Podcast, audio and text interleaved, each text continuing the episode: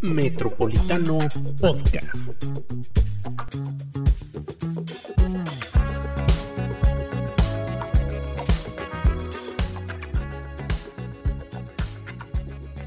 Ya estamos en un episodio más de Metropolitano Podcast. Doy la bienvenida a mis compañeras Lizeth López Velarde.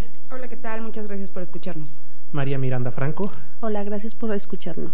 Yo soy Alan Palafox y en esta ocasión abrimos con una entrevista. Nos acompaña Gil Gutiérrez, candidato a diputado local por el Distrito 5, candidato de Morena. Gil, ¿cómo estás? Muy bien, muy agradecido con el Metropolitano, por supuesto felicitarles porque es el medio digital más importante en Aguascalientes. Muchas gracias, Gil. Muchas gracias, Gil. Cuéntanos de, de esta campaña, de tus propuestas para los vecinos del Distrito 5.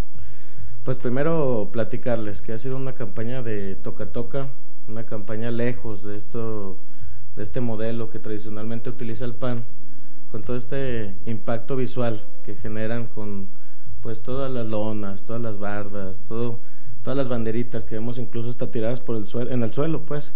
Y estamos muy contentos porque seguimos la vía por la cual Morena inicia, que es convencer a las personas a través de un mensaje de conciencia, de un mensaje que toca el corazón de todas y todos los ciudadanos y por supuesto bien contentos porque llevamos ya un amplio recorrido de las más de 24 mil viviendas que forman parte de este distrito. ¿Qué, colonias conforman el Distrito 5? Pues son muchas, son 54 colonias, son 18 secciones electorales, estamos hablando de muchas zonas populares, como el tema de Villas de Nuestra Señora de la Asunción, dos sectores, está eh, la Macías Arellano, está el Cóbano, y bueno, pues esta parte que va por toda Avenida Constitución. Oriente, norte. Así es, entonces, pues bien contentos con este recorrido que hemos hecho, que lo habíamos hecho ya en muchos años atrás. No es nuevo para nosotros, hay gente que incluso se nos recuerda ahora que, que nos los hemos encontrado en sus colonias.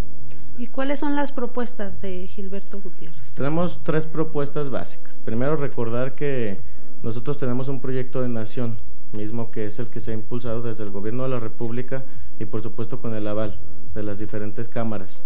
Eh, la primera propuesta que nosotros hemos estado haciendo es el garantizar el agua para todos a partir de un derecho que tiene que ver con un derecho humano. O sea, habrá que modificar la ley de aguas para poder de alguna manera impedir que se den estos cortes. Eh, también para ahora que en el 2023 se vence eh, la concesión de agua que se tiene con esta empresa extranjera, bueno, pues buscar poner candados para que no se permita nuevamente hacer la entrega a privados y a particulares, pues el tema de nuestro recurso natural. Gil, yo creo que a lo mejor tú lo has visto, eh, eh, que además del tema del agua, uno de los problemáticas de tu distrito pues es la seguridad. Hay bandas como muy arraigadas de muchos años en varias de las colonias que conforman tu distrito. Es decir, que yo votaré en el distrito 5, vivo en el distrito 5, ¿por qué yo, vecina del Distrito 5, debiera votar por Gil Gutiérrez? ¿Qué es diferente a los otros candidatos o qué sí va a hacer por, el, por en específico este distrito? Así es, bien lo mencionó Liz, es el tema de la inseguridad es uno de los principales problemas en el distrito, aunado también a la falta de oportunidades a mucha de la gente.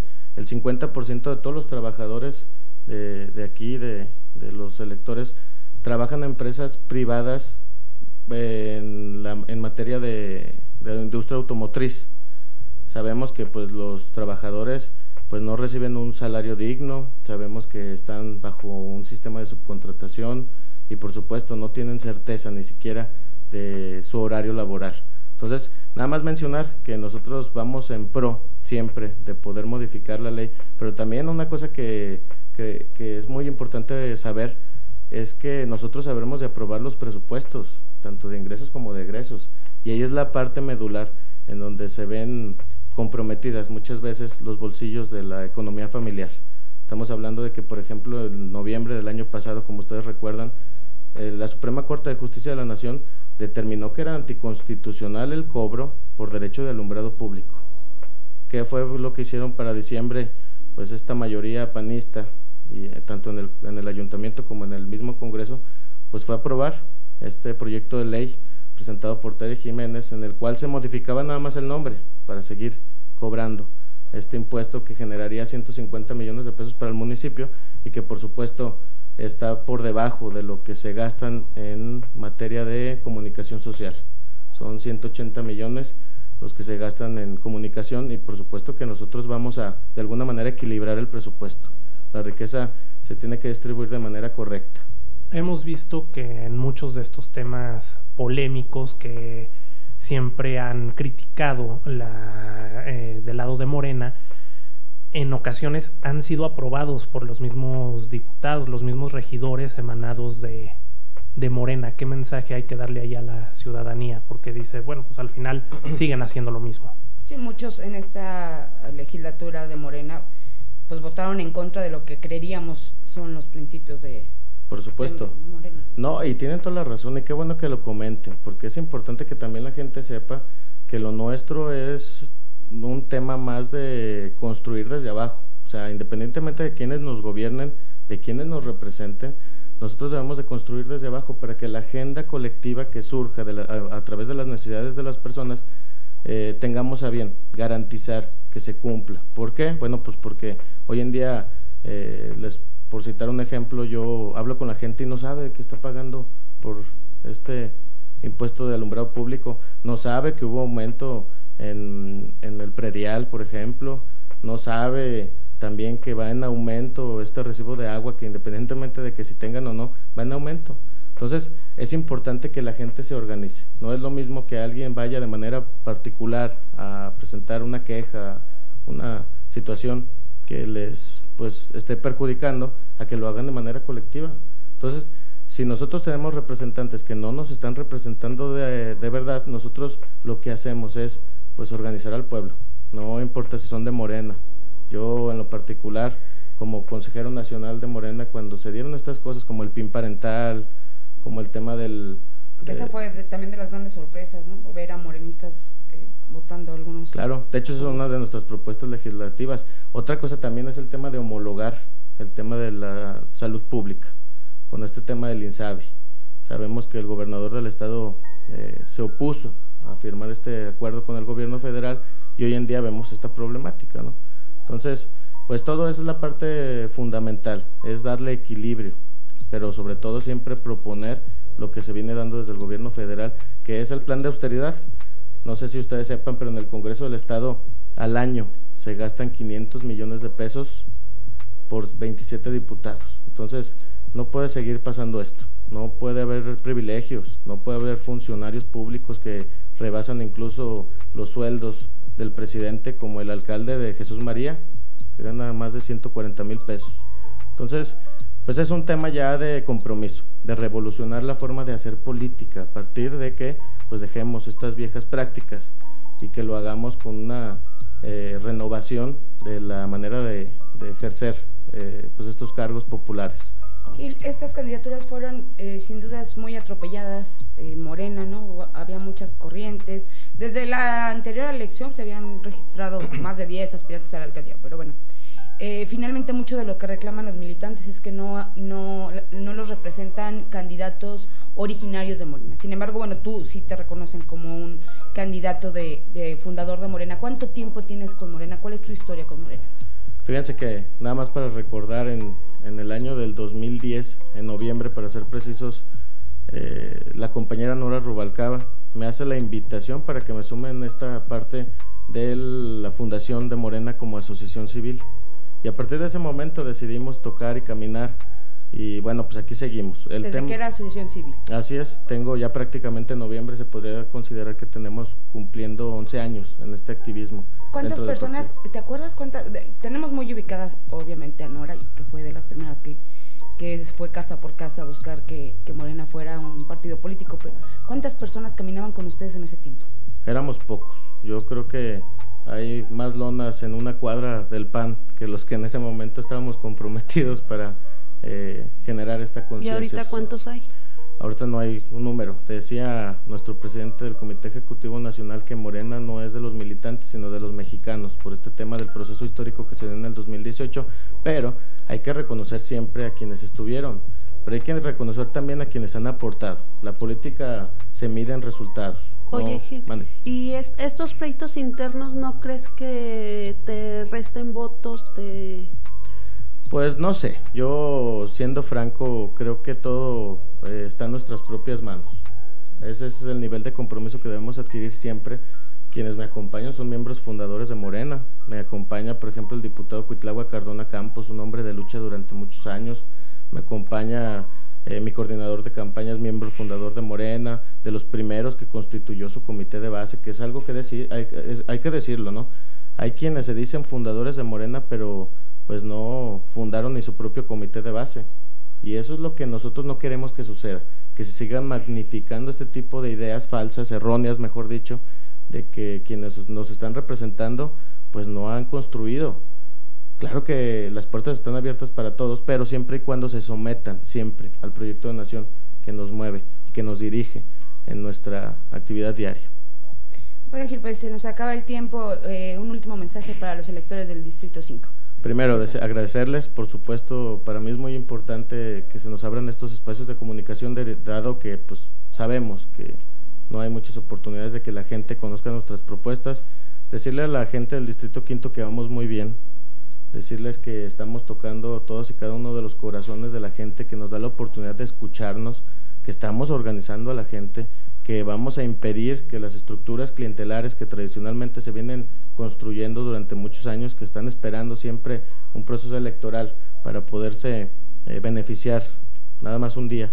Pero decirles que no permitamos que el PAN, a través de todo su dinero, decida, decida por todos y cada uno de los ciudadanos que formamos parte de este distrito y que por supuesto vamos a seguir trabajando no importa el resultado electoral, este es un estilo de vida que adquirimos y por supuesto siempre vamos a ser combativos. Decirles que si hay esperanza, que vamos a, que por primera vez existe esta oportunidad de que nos gobierne un partido que no sea ni el PRI ni el PAN y que seguramente será Morena y lo haremos siempre con esta eh, autoridad moral que lo vemos reflejado desde nuestros representantes del Ejecutivo. Entonces, pues muchas gracias. Aquí estamos gracias, Gracias a ti por, por asistir a este espacio, Gil. Vamos a una pausa y continuamos en Metropolitano Podcast. Listo. Ya estamos de regreso, amigos de Metropolitano Podcast. Vamos a analizar el tema local.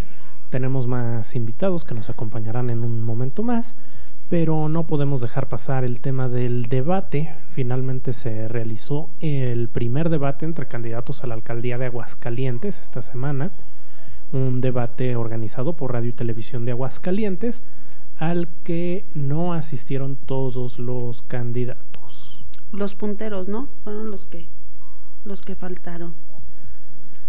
Así es, no, no se presentaron el candidato del Partido Acción Nacional y PRD, Leonardo Montañez Castro, ni se presentó el candidato de Morena, Nueva Alianza y PT. Pues yo creo que eso fue lo peor, Ávila. que sí se presentó. O sea, yo creo... Fue, un día de ridículos para Arturo ese, ese día precisamente. ¿Nada más ese? Ah, se ha esmerado en los últimos días, pero ah, yo creo primero que nada, tacha a los dos, o sea, lo, publicamos en Metropolitano, muy mal los dos, que no, se, que no estuvieran en el debate. Yo creo que debe ser, ya lo habíamos platicado con los debates que está organizando el Instituto Estatal Electoral, de de los, bueno, ahorita hemos visto los candidatos a diputados locales, la próxima semana arrancarán con los candidatos a las alcaldías. Malos dos de no presentarse. Dicen que es estrategia de quien va más arriba, no presentarse, o sea, pero yo creo que debiera ser ya una obligación, ya lo habíamos también dicho, que los candidatos tengan la obligación de presentarse los debates. Vamos a ver el, el debate del Instituto Estatal Electoral, a ver si se presentan. Pero todavía peor la, la, postura de Arturo de irse a presentar, pero si no valeo, entonces no entro. Porque además cabe mencionar que estaban todos los, los candidatos adentro esperándolo, porque él llegó en su camioneta y empieza a hacer unas transmisiones y entonces ellos dijeron, bueno, es que va a venir cuando termine las transmisiones, ¿no? Si está aquí afuera del canal, ¿no? Entonces no fue solo una falta de respeto para los ciudadanos, fue una falta de respeto para los demás candidatos.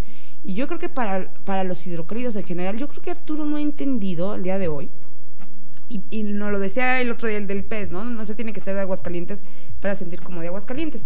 Pero él sí me parece que no ha entendido cómo, cómo funcionamos los hidrocálidos. Y eso no fue un desplante para los para Leo, que ni siquiera se presentó tampoco, no fue un desplante para los otros candidatos, fue un desplante para eh, el pueblo hidrocálido, más aún cuando eh, yo no lo vi, pero me dicen que, que él había anunciado que iba a dar una súper información ese día y entonces la gente estaba esperando que, que muchos que se presentara al debate para dar esa súper información y no solo hizo el ridículo dando algunas de las propuestas afuera del canal, sino pues mostró eh, una nula seriedad y respeto a esta contienda. Pero además desestimó ¿no? a los otros candidatos. Como no está Leo, que es el puntero, los otros no me importan. Sí, o sea, que él cree que nada más son ellos dos y que y, y, los votos que tienen los otros, porque poquitos, muchos los que tú quieras, pero van a tener sus votos, ¿no? Y entonces es una falta de respeto a la gente que sí va, que sí va con ellos. Y, y a la ciudadanía en general era un buen foro para dar las propuestas, no pueden decir que estaba, que estaba aliado de algún lado uh -huh. o de otro, era un buen foro para todos y pues que los demás sí lo aprovecharon y él, él no. No sé quién le dijo que, que iba a ganar más votos, que iba a tener más simpatía por no presentarse. Eh, finalmente dice, yo cumplo con presentar mis propuestas y las presenta en, en su video, video, con la gente que ya lo apoya. O sea, la gente que lo sigue en su página, pues es gente que ya lo apoya, es gente que, que no necesitaba conocer sus, sus, propuestas. Pero decía al inicio de, del tema, pues es que fue un día de ridículos para Arturo, porque primero le pasa lo del parque en Misión de Santa Lucía, que se revelan fotos de un, un día anterior. Va. Bueno, es que ni siquiera es que hay que su, rascarle, él presumió. Él mandó sus fotos de boletín con cuadritos todos separados y mal hechos y maltrechos. Él hizo una transmisión en vivo donde se veía que estaba poniendo tres tristes cuadros. O sea, eso no se lo puedes achacar a la oposición o tienes a la oposición en tu, entre tu gente, tienes a la oposición entre tus colaboradores porque las fotografías de boletín donde se ven los cuadritos de pasto mal puesto las mandó él. No y las mandó la oposición y los adversarios. Él mandó esas fotografías. Y es que, en efecto, no está obligado a poner pasto en áreas verdes de Aguascalientes. Es un candidato, sí. Pero tú anunciaste con bombo y platillo que habías ido a hacer la chamba que el municipio no hace. Porque e ese fue eh, la cabeza de ese boletín.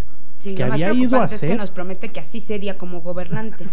dijo, dijo, dijo, sí, dijo, dijo que, las, que había ido a hacer la chamba que el municipio no hace. Cuando salen todas las fotos donde se demuestra que fue a plantar cinco cuadritos de pasto mal puesto, con pasto ya quemado. Entonces resulta que va al día siguiente y dice, ya se frotaban las manos los opositores, pero en dos días ya... Y entonces, si era una actividad de dos días, ¿por qué mandaste un boletín y un video anunciando que ya lo habías hecho? No, pero además todo le faltó un hueco sí, ahí. Sí, ya en Bueno, su... era de tres días. Y era demasiado. Pero además, ¿sabes que hubiera podido cerrar muy bien el día? A mí me parece que hubiera sido una muy buena nota si él dice, o sea, se presenta en el debate y Le Leo no va. Por supuesto. Porque ya nada más hubiera Él dicho, sí Leo cara. no fue. Y la nota sería, Leo, el único que, ¿no? que No le fue. valió y que no fue al debate. Pero no, es como... es Hasta le compartió, extraño. ¿no? Yo- le yo- compartió los efectos Yo negativos. tengo que decirles que yo ya, yo ya, a mí me parece que hay un pacto algo raro porque, eh, con perdón de la palabra, yo no puedo creer tanta estupidez en una campaña. De verdad, yo ya no la puedo creer. Yo no puedo creer que, que en serio esté haciendo eso Además ya creyendo estaba que ahí. va a ganar. Ya estaba ahí. No. Ya tenía la agenda, ya, ya estaba ahí. Sí. Nada más era meterse, dar sus propuestas, hablar si tú quieres en contra de Leo y Y era una friega la que le hubiera metido al PAN Por de ser el supuesto. único candidato de no presentarse al debate. Él hubiera podido aprovechar mucho. Y al contrario, pareciera que él fue a hacerle el favor a Leo. Que como Leo no se presentó ah, para que no quede mal, entonces ya somos dos. Ya, estamos parejitos. Sí, no, no puedes decir, yo vengo a acusar que él no vino a debatir. Ah, bueno, pásele usted que vino a debatir. No, No. yo tampoco. Porque Entonces, estamos- ¿por qué- Ah. entonces, ¿con qué cara Sí. te quejas, ventilas, eh, quemas al otro que no fue? No, y Pues déjalo que él se queme porque no fue. de, es que este no fui a, a- con mi hija algo internacional, ¿no? A otro país por venir a este debate. Ah, caray, que no es porque está en campaña, ¿no? O, o- o- ya no entendí ahí, ¿no? O sea... Sí, la verdad es que la campaña de Arturo sigue dejando más dudas que certezas. Eh, de pronto sus acciones, como decías, parecen encaminadas a no ganar. Es que sí parece, yo ya, de verdad, yo ya lo pienso en serio a partir de ese día, que sí pudiera haber un pacto extraño, porque bueno, ahorita vemos a morenistas y a, panistas peleándose, pero ¿qué pasó en la anterior campaña? Igual se estaban peleando y que a los seis meses vimos una foto de Tere Jiménez y Arturo Ávila en un palenque, jiji, jajaja. En la Plaza de Toros. En la Plaza de Toros. En la Plaza de Toros. Entonces, yo sí les hago una invitación a que no se peleen por gente que finalmente termina haciendo acuerdos, ¿no? Eh, ya sean panistas, ya sean morenistas. Pero sí pareciera ya, por lo menos esta, eh, ese día, fue el día de darle puntos a Leo. O sea, acordó ya algo, ¿no? Bueno, no lo sabemos, ¿no? Y bueno, eh, siguiendo con el tema del debate, el que también sorprendió fueron los campos de golf. Cuéntanos. Ah, sí, sí, sí. Porque está el candidato Gabriel Arellano. Eh, como que de repente iba muy bien con sus propuestas y de repente aprovechaba y le tiraba a Arturo y de repente otra vez se acordaba que estaba ahí para presentar propuestas. Eh, le tuvieron que llamar la atención n cantidad de veces porque utilizaba pancartas que no estaban permitidas. Y bueno, llegó al punto en el que estaban hablando del tema del agua y dice que una de sus propuestas es trabajar estas líneas moradas para utilizar agua tratada para regar distintos espacios, áreas verdes del, del municipio, pero dice en su participación para que podamos regar los camellones, nuestros campos de golf. Nadie de los que estábamos ahí dábamos crédito de lo que dijo la verdad es que hasta el día de hoy no he visto a una sola persona que me diga que quiere votar por Gabriel Arellano porque va a regar los campos de golf. Sus campos de golf. Digo, a lo mejor el, el hoyo 5 que está en la línea verde ahí por Rodolfo Alanderos y... Yo creo que esa promesa se la hizo alguien que va mucho al campo del golf y a un medio con el que sí se presenta todos los días a lo mejor por ahí ah, va su promesa. Sí, cierto, a lo mejor por ahí le dijo, ay, fíjate, eh, fue en la mañana a ese, Se quedó con programa y le dijo, ¿qué crees? Es que ayer estábamos jugando golf y no había y estaba muy seco, estaba muy seco el campo y entonces dijo Gabriel, pues y no le puede pedir a Ávila que le ponga pasto, ¿no? Porque bueno, ya ah, vimos que una, no, sabe, poner, pasto, y ya no que no tendría por qué saberlo. Y dos, ya se acabó el amor. Querido Pepe. pues así la propuesta de Gabriel. Recuperar agua para que podamos regar los campos de golf de aguas calientes. con todo el respeto para los candidatos, este, ya dijimos que tache Arturo y tache Leo por no por no presentarse, ¿verdad? Pero de los que sí fueron, que qué bueno que fueron y que creo que no se les debe de aplaudir, es una obligación que presenten sus propuestas, ¿no? Además, la mayoría de ellos tiene recursos públicos. Gabriela no se la pasa presumiendo que él no tiene recursos públicos. Sí, porque el partido perdió el registro, no sean, ¿no? No, quieran engañar a la gente, no es porque fueron buenos y no, no quisieron tomar esos recursos, es porque no los tienen porque perdieron el registro. Porque bien o mal, eh, eh, porque si los, tuvieran, si los hubieran gastado. Ay, pues claro, claro que sí. Pero yo, yo, ustedes, eh, espero que me den su opinión, pero yo creo que la del verde se los llevo de calle. Sí, una vez más coincidimos en que Saraí Ornelas está concentrada en su trabajo como candidata, se ha preparado para presentar sus propuestas en cualquier foro en el que se ha estado presentando. Y pues ha tenido como los datos, los pelos de la burra en la mano y les ha reclamado, estaba en el debate de radio y televisión de Aguascalientes, tenía a un lado a Luis Armando Reynoso y dos participantes después tenía a Gabriel Arellano y a los dos les reclamó que cómo era posible que ya hubieran sido alcaldes y no supieran de programas municipales para promover el medio ambiente todo esto. Ella pues bastante, bastante bien. De todos los demás te puedo decir que sin pena ni gloria, o sea, sí se presentaron al debate, pero igual si no se hubieran presentado tampoco nos hubiéramos perdido de mucho. El de redes sociales. Bueno, ya sé de que ustedes a lo mejor se hubieran perdido. ahí vas. Ustedes a lo mejor se hubieran perdido del candidato que cerró su, Libre su soy. participación diciendo que este 6 de libre votarán por junio. Pero mira, yo creo que más allá de que ya se quedó ahí el, el- el- el pequeño resbalón de, de Ricardo Franco, yo creo que demostró... eh, sí Tener tiene- capacidad. exacto, porque todo el mundo cree o lo comparaba como el actorcito de Peña Nieto, el actorcito de Peña Nieto, ¿no? O sea, en las fotos y eso. Y yo creo que sí dio, nosotros ya lo habíamos escuchado en entrevista, pero para la, para la mayoría de la gente, salvo ya ese resbalón que tuvo al final, que fue lo que se quedó y no todo lo, lo anterior, Salvo que creamos que está actuando y que tenga un guion, ¿no? Que mucha gente puede no creer eso, pero yo creo que sí tiene capacidad, a diferencia de lo que creía muchas de las personas, de que por ser actor no tendría este, capacidad para, para debatir. Y aquí no lo dijo en la entrevista, que él podía debatir con cualquiera y bueno, lo hizo. Lo- Lo demostró. Luis Armando es una pachanga. El señor Luis Armando, bueno, eh, yo ya no sé, a lo mejor es tan Pero yo lo que cae en tan lo divertido. Pero, ¿Tan qué? Tan sobre, así como tan, Sí. tan derechito, tan... Sí, no salirse que- del guion. Sí, como que traía un guion muy, Ajá, muy escrito de qué es lo que iba a presentar en muy el cuadrado, debate. ¿no? No interactuó con los demás. No como en el video. Bueno, eso sí, Bailando. es TikToker. Sí. Sí, no, no, no. No fue el Luis Armando que vemos en alguna entrevista, el que tuvimos aquí en este espacio. No, fue un Luis Armando Acartonado. acartonado. Eh, de Gabriel, bueno, ya, ya hablamos del tema. Redes de- sociales progresistas.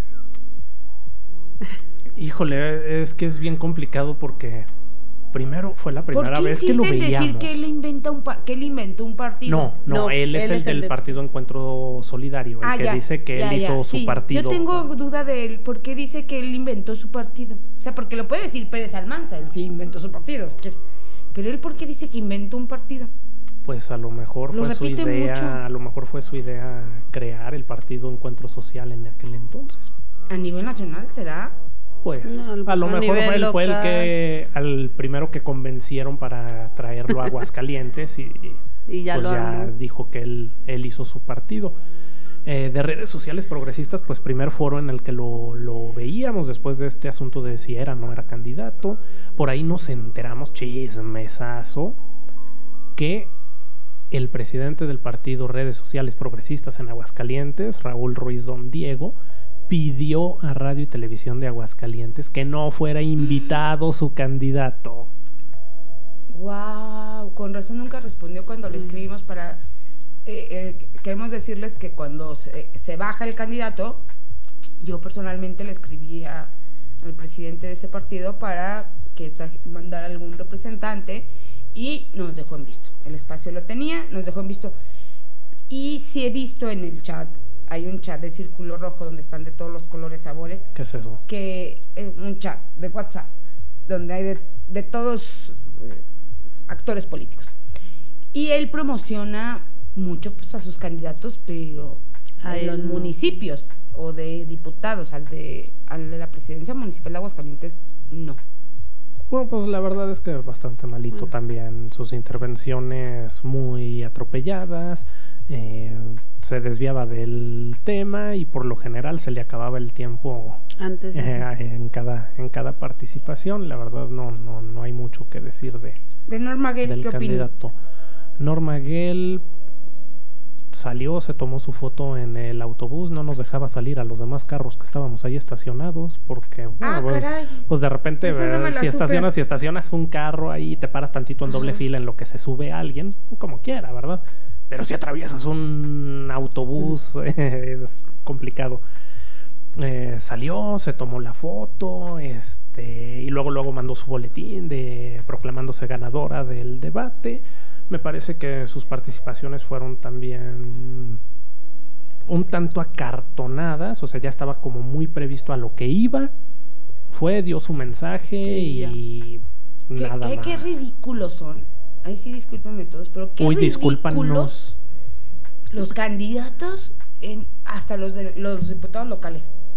Termina el debate y todos es, ya ganó el debate. O sea, ¿de qué hablan? Bueno, imagínate, ¿Qué si se- son si no es una elección, o sea, es una, se están presentando las propuestas. ¿Qué ganó? No sean ridículos, por favor, no hagan eso. se ven Espérate, mal. si son ridículos los que terminando el debate dicen que ganaron el debate, imagínate un candidato Que no fue. que todavía no terminaba el debate, todavía seguíamos ahí en radio y televisión de Aguascalientes y ya había mandado su boletín que decía que había ganado el debate. ¿Quién fue? ¿Quién fue? Atínenle, No me acuerdo.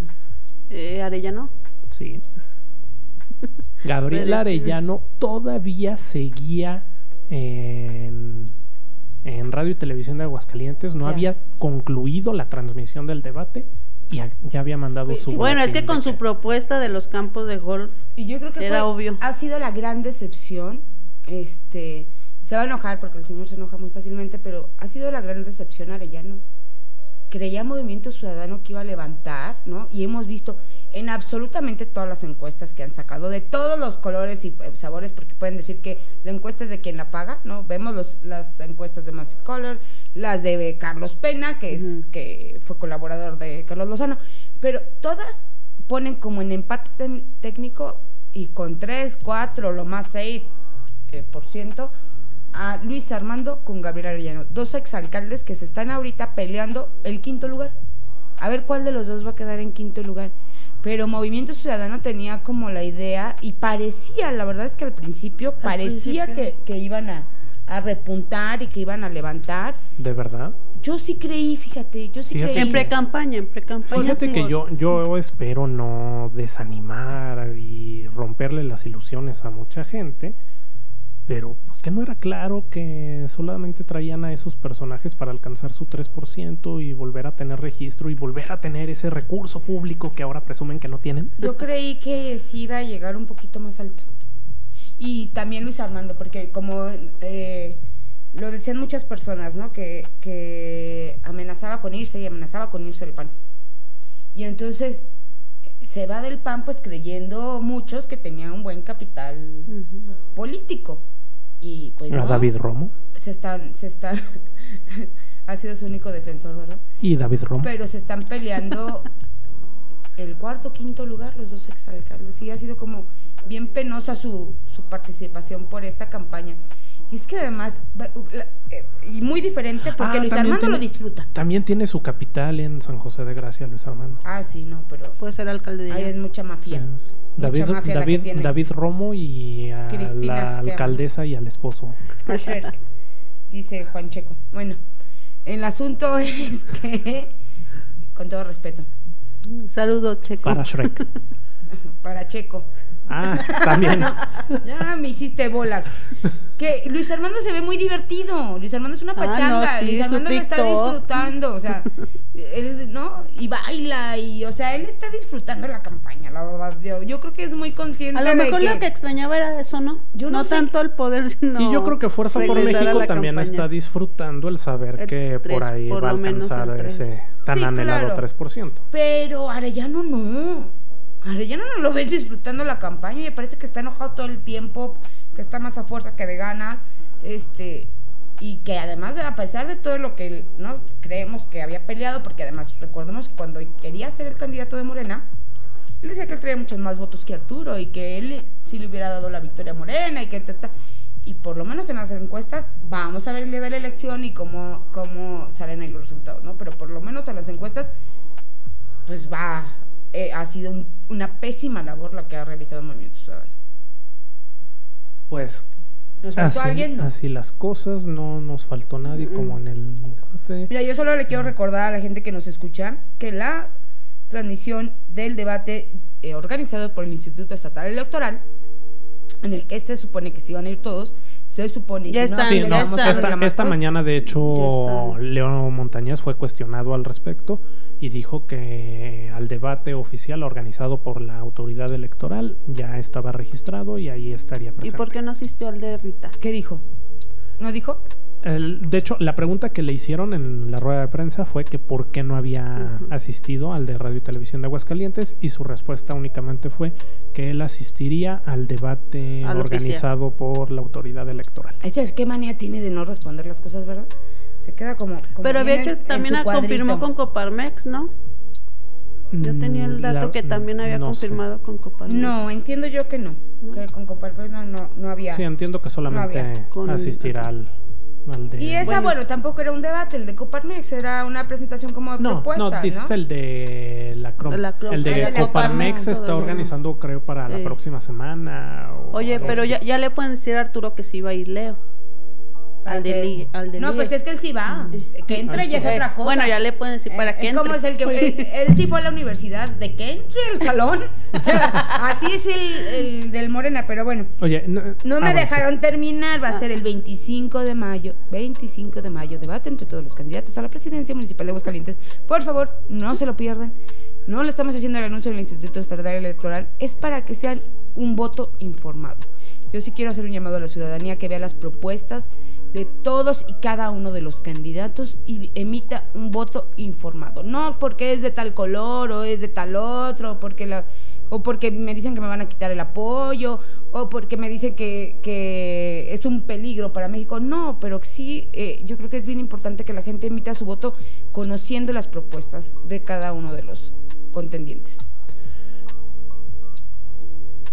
Nos hemos quedado sin palabras. Bueno, ya vamos No, no, con no, el invitado. quería- eh, nada más hablando de invitados y hablando de Arturo. Otra vez, Segun- no, ya. segunda llamada. señor. Ya Segunda es la tercera, llamada. porque. No, Ah, sí, sí, sí. ya la Bueno, la tercera tercera. es la vencida. Ajá. Para que no digan que no. Ya es la última. Porque, porque ya hablamos de sus ridiculeces. Y van a decir, y van a decir que, Ah, porque ya que traemos que- campaña en su contra. no, y- no, no, no, no, o sea, es ridículo y pues es ridículo, no es nuestra culpa.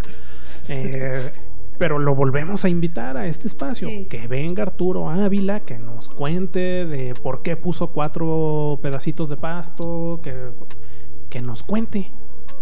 Así no estamos suponiendo cosas, no creemos que hay ahí un pacto extraño para que pierdan. o- que venga y nos cuente, que nos hable de sus propuestas, que nos hable de todo lo que está proponiendo para la alcaldía de Aguascalientes.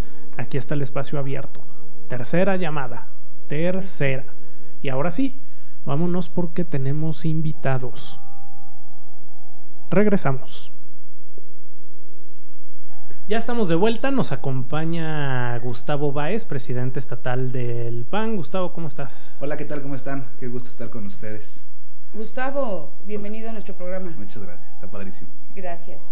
Oye, Gustavo, pues cuéntanos cómo van las campañas del PAN, del PRD, del PRI, porque ahora sí nos puedes contar de las tres. De las tres. ¿Quién te iba a decir que ibas a hablar bien del PRI alguna vez? ¿Tú?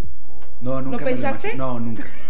No, no, la verdad es que hay que decirlo nunca, nunca, nunca. Este, es más, cuando se sonaba el tema de la coalición Va por México, sí te quedas así de, "Ah, ¿y qué vamos a hacer? Es como el, el- el enemigo de toda la vida, ¿no? Este, y luego en, los, en la serie de, pero, pero la verdad es, más bien dicho, cuando tu enemigo de toda la vida, que sí es medio raro que hables bien o, o- que simplemente puedas hacer un proyecto en conjunto, te das cuenta que hay un, un cuate que es, que- ¿Qué es que peor? es peor. Oye, pero yo escuché rumores, no sé si es cierto, que PAN y PRD hicieron hasta lo imposible por no aliarse con el PRI en Aguascalientes. No, no lo imposible. A ver, Iván, fue, Iván siempre fue muy tajante. Iván siempre dijo no. Yo todavía tenía un poco más la apertura eh, en un escenario no de ceder espacios, sino de que yo sí creía que numéricamente la coalición va por México, que se va por Aguascalientes, podía tener carro completo. O sea, no, no era así como que, ay, te dejo Calvillo. No, pero sí con todos, tú PRI puedes tener a lo mejor Cosío, que no lo tengo yo, o puedes tener el Distrito 12, que no lo ganamos nosotros históricamente. Entonces ya después de que superas la parte mm, dogmática de la coalición, este, te pones a hacer números y como ya además dices, pues ya está aprobada a nivel nacional y muchos estados le empiezan a bajar a los estados, pues haces números y lo que quieres como presidente es ganar. Digo, muchas cosas, tener buenos gobiernos, etcétera, pero también en tu, en tu, en tu score, pues, de presidente, pues, das resultados, ¿no? Y numéricamente yo sí creía que la coalición va por Aguascalientes con los tres, podríamos llevarnos carro completo. Pero se logró nada más en un distrito federal. No más el orden federal, que no depende de Aguascalientes esa coalición, Ujú. depende del CEN. Y aquí tuvimos un debate álgido, interesante. Yo hace mucho, si es que no recuerdo una sesión de consejo tan debatida en el, en el consejo del PAN. con pros y con contras, y al final se sometió a votación y, no fue por unanimidad, pues salió, no recuerdo bien ahí, pero la mayoría dijo que no. Es más, obviamente que corre riesgo la alianza con el propio PRD también.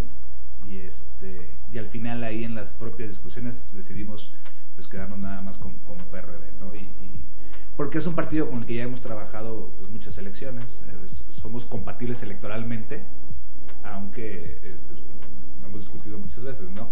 En los principios hay muchos temas que somos muy radicales. ¿Cómo van a, llevar esta, esta agenda? ¿Cómo le hace el PAN para no decirle a su aliado, oye, pues vamos a firmar con el Frente Nacional por la Familia? ¿O cómo le dice, oye, PRD, no, nosotros no vamos a meternos con tema del aborto, por ejemplo? Yo creo que es un tema superado. Eh, el propio Congreso del Estado en las últimas dos legislaturas que han sido los temas álgidos en el debate nos han llevado a una madurez de decir, siempre vamos juntos menos en estos temas. Eh, porque luego no hay ni siquiera hay un punto medio, somos totalmente radicales. Entonces, eh, no hay como una serie de debates que podamos tener a ver si llegamos a alguna conclusión. No. Entonces, en la agenda esos temas quedan fuera y este y entra la entra la agenda del partido. Entonces, este, por ejemplo, el principal opositor de la protección a la vida de la concepción fue el profesor Saucedo del PRD, miembro del grupo parlamentario que había propuesto la iniciativa de la protección a la vida. Y, y hace, hace un buen posicionamiento, eh, se respeta, nos seguimos respetando, y entonces encorchetamos esos temas para que no rompamos en otro tipo de situaciones. Entonces ya sabemos que cada quien va a seguir así por su lado, pero está encapsulado para que no rompa lo que estamos construyendo. Hay temas que saben que no pueden tocar. ¿Y en cuáles sí están comprometidos? Economía, eh, el tema social de, del activismo, de cómo lo, abrimos para la, participación ciudadana, en el propio crecimiento del Estado. La, gran mayoría, tenemos una, hemos formado una misma visión, excepto esos temas. Oye, y en ese sentido, Gustavo, ¿cuándo el PAN va a dejar de querer imponer sus creencias religiosas en la agenda? Yo creo, que, yo creo que el partido está en un proceso de, de cambio, tiene que ser un proceso de cambio. Eh, si hay que ser muy honesto y, yo lo he estado platicando eh, con los jóvenes. Yo me rodeo mucho de jóvenes en el equipo directo que tengo y platicamos, por ejemplo, la situación de que días pasados firmamos con el Frente, ¿no? Y hay una parte que coincide y una parte dice, el PAN tiene que ir modificando una visión. Ah, y está interesante porque el hecho de que tenga esos jóvenes me va a hacer, me va a hacer tener que hacer un análisis de dónde tiene que ir cambiando el partido. Si el partido ah, tiene que cambiar, yo estoy consciente de eso, porque si no se va, se va a convertir en un partido acartonado y viejo. Ese partido ya más se tardó, ¿no? O sea, porque ha evolucionado mucho el tema de los derechos humanos. Finalmente el frente puedes estar o no de acuerdo religiosamente con sus ideas o no, pero viola los derechos humanos. No coincidimos en todas, ¿eh? Hay muchos que se van, que se que, que sí hemos dicho, oye, aquí no, y, es momento de darle un giro al a la vida como la estamos viviendo, ¿no? La, la, mujer ha tenido un crecimiento importantísimo. ¿Ya pusiste en silencio tu teléfono? Porque esta noche te va a hablar don Carlos, un poquito alterado. No, bueno, y además, eh, lo que sí es que los que estamos convencidos, pues hemos dado la lucha clara, ¿no? Pero sí creo que el PAN tiene que entrar en un momento de renovación interesante en sus principios, eh, sin, dejar, o sea, sin dejar de ser la esencia, ¿no? O sea, abrirnos a, esa parte de los... ¿Ya será para la siguiente legislatura? Yo creo que va más allá, no es tanto de una legislatura, es tanto de un partido nacional. O sea, es cómo el cambio tiene que dar el partido nacional. Porque de nada sirve que lo local puedas hacer algo cuando a nivel nacional te van a dar respaldo, te van a decir, no, por aquí no. A ver, si somos un partido centralista, entonces este, a mí de repente me ganan las orejas. ¿eh? O sea, no me mando solo, pues. ¿no? Y me dicen, oye, por aquí no. Y por aquí, o, o muchas veces, no, Gustavo es el que trae la bandera del frente. No, también hay un compromiso y también había presión nacional y uno, soy un convencido, yo creo que eso no estaba Pero mucho sí eres. Sí, eres mucho, poquito. Bastante. ¿Y Aguascalientes es un estado conservador o doble moral? No, es un estado conservador que, que, que, se está sumando a la inercia mundial. O sea, es un estado que, que, forma parte de la globalización, pues. O sea, que, trae esos temas, que se empieza a ser sensible y, y no es tanto de la política de renovar o morir sino de sociedad, cómo nos vamos a ir construyendo poco a poco. Pero también sí quiero ser muy claro, por ejemplo, en esta legislatura y la pasada fue nuestra bandera. Y con esa bandera clara que, pus- que- que pusimos, porque la pusimos muy clara, se nos dio la confianza. Oye, Gustavo, ¿qué se siente que eres presidente del PAN, un partido que tiene el gobierno tanto en municipio como en gobierno estatal, ¿no? Podrías decir, podríamos decir que eres el mi rey, ¿no? Porque eres el... Pero, pues con los palacios peleados todo el tiempo. ¿Qué, qué, qué ahí qué procede? Porque mientras podrías estar, ¿no? Como las mieles, pues no, porque tienes que estar mediando entre dos egos grandes o ah, liderazgos grandes, vamos a decirlo, ¿para qué? Así es el PAN, o sea, hay que decirlo. Hay un PAN de oposición y un PAN de gobierno. Y si, y si le echamos poquito para atrás, ustedes que nos han, que nos han seguido mucho tiempo, esta historia ya la habíamos vivido. Este, Siempre, ¿no? Siempre. Siempre hemos dicho Y que no hay en peor- Aguascalientes, en todo México. No hay peor enemigo de un panista que otro No, panista. Hasta hay- que llegó Morena. Hasta que llegó Morena. que llegó Morena. Pero antes siempre no hay, porque los priistas era por debajito, se peleaban, Y se se, pateaban, pero ustedes era agarrarse de frente, ¿no? Sí. Y era lo divertido también de las elecciones. Ahora ya Morena ya les ganó, totalmente les rebasó. Pero ¿cómo es, cómo lidias con Fíjate, y esto? acaba de salir un punto bien importante, antes de irme al, al tema de los palacios. La discusión y el pleito de los palacios pudo haber llevado al fracaso de este proceso electoral. Pero cuando ves el peligro de Morena, a ver, esa sensación de, sí, está bien. Y entonces no estamos todos contentos, pero no estamos tan enojados.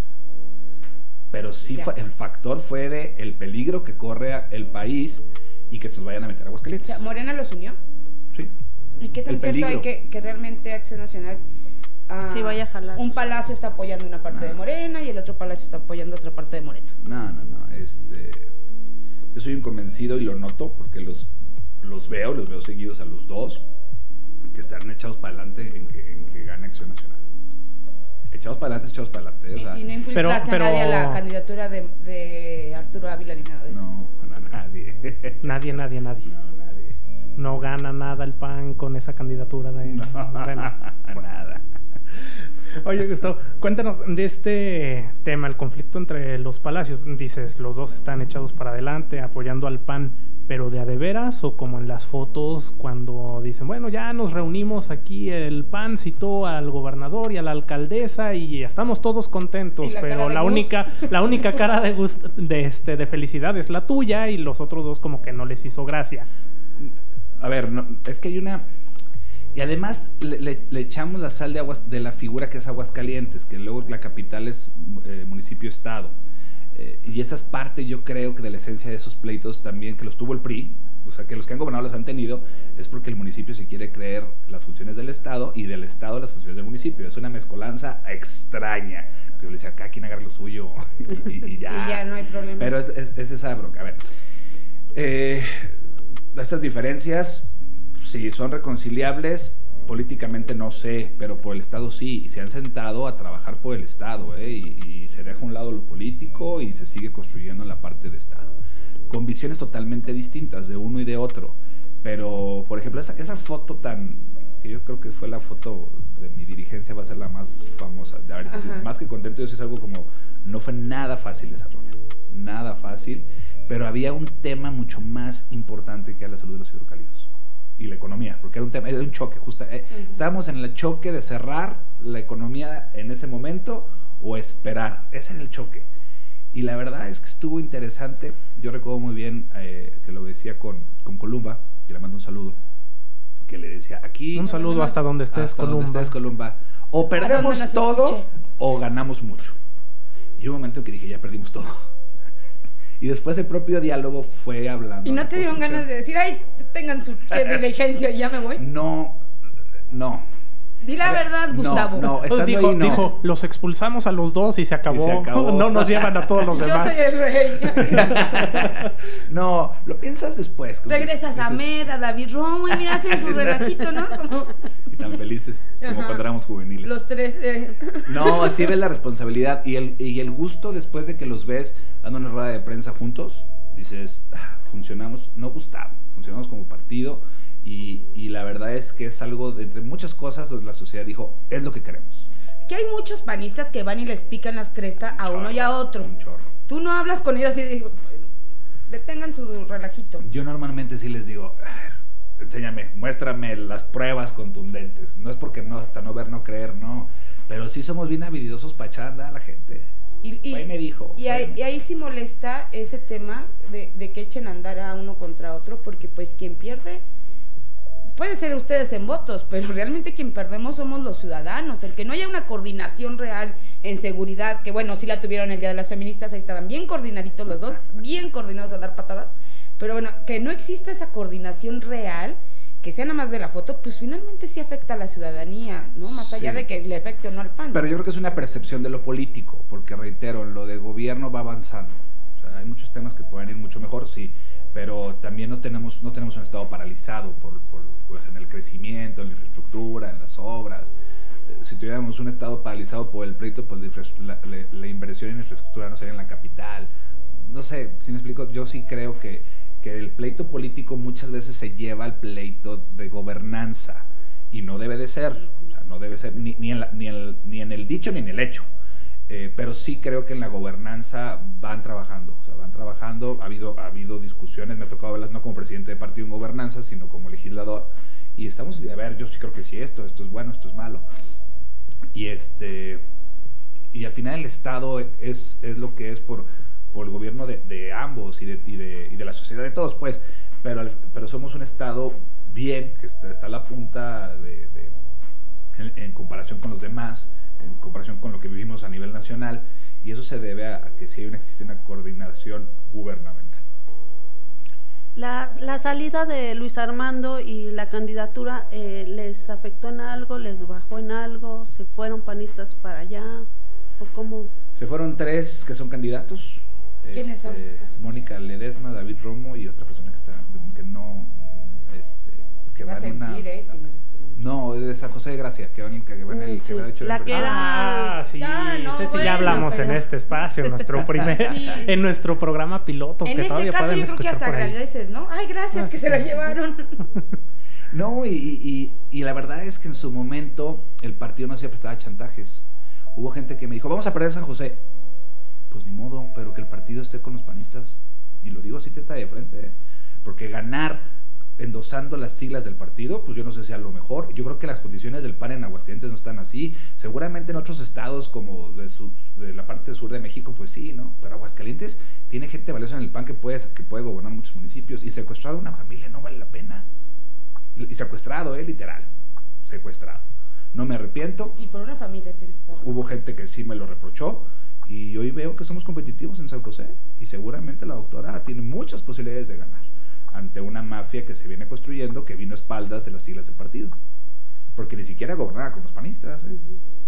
Entonces, y al final si quieren llegar a solucionar todo con el proceso electoral. Pero queriendo renunció a la candidatura, ¿no? Yo otra También vez es renunció, candidata. es que o yo ya no quiso entiendo. regresar a la alcaldía. Ella, sí, ella se fue, quería ser Diputada. candidata a diputada Diputada federal federal. por el Distrito 1 y luego a la mera hora ya cuando, de hecho ya era candidata y renunció a la candidatura, entonces ya nada más su esposo es el candidato a la alcaldía y... porque no le dieron la pluri. No, bueno, a ver. Entonces, hay- son decisiones que tienes que tomar, pero sí, yo sí creo que, que el pan para los panistas. Hay panistas valiosos, muchos muy valiosos. Entonces, fue una decisión difícil, pero no me arrepiento. Entonces, a ver, volviendo a la pregunta, oye, Luis Armando pensó mucho. Yo creo que era más miedo el que se le tenía. Tanto tabú, tantos, tantos eh, antecesores míos que cadenas, que esto, que el pleito. Las le- cadenas. Yo le dije, yo le dije, pásale, aquí fírmale, adiós. A mí no se me olvida ese día de las cadenas porque además quedé en medio. Fue muy divertido porque quedé en medio de, de- de ese relajo cuando estaban peleando. Que sí fue mucha ridiculez ponerle cadenas al partido. Y hoy me decía, no lo recibas, Alessandra, ¿por qué no? A ver, si no lo recibo. Ah, es que a ti te presentó su denuncia. Este, no lo recibas, ¿para qué? ¿Para qué seguir hablando de especulaciones? A ver, yo también soy un convencido de que la historia no se puede borrar, buena o mala, ¿eh? Pues, Armando fue gobernador emanado de Acción Nacional. Gracias. Se muere.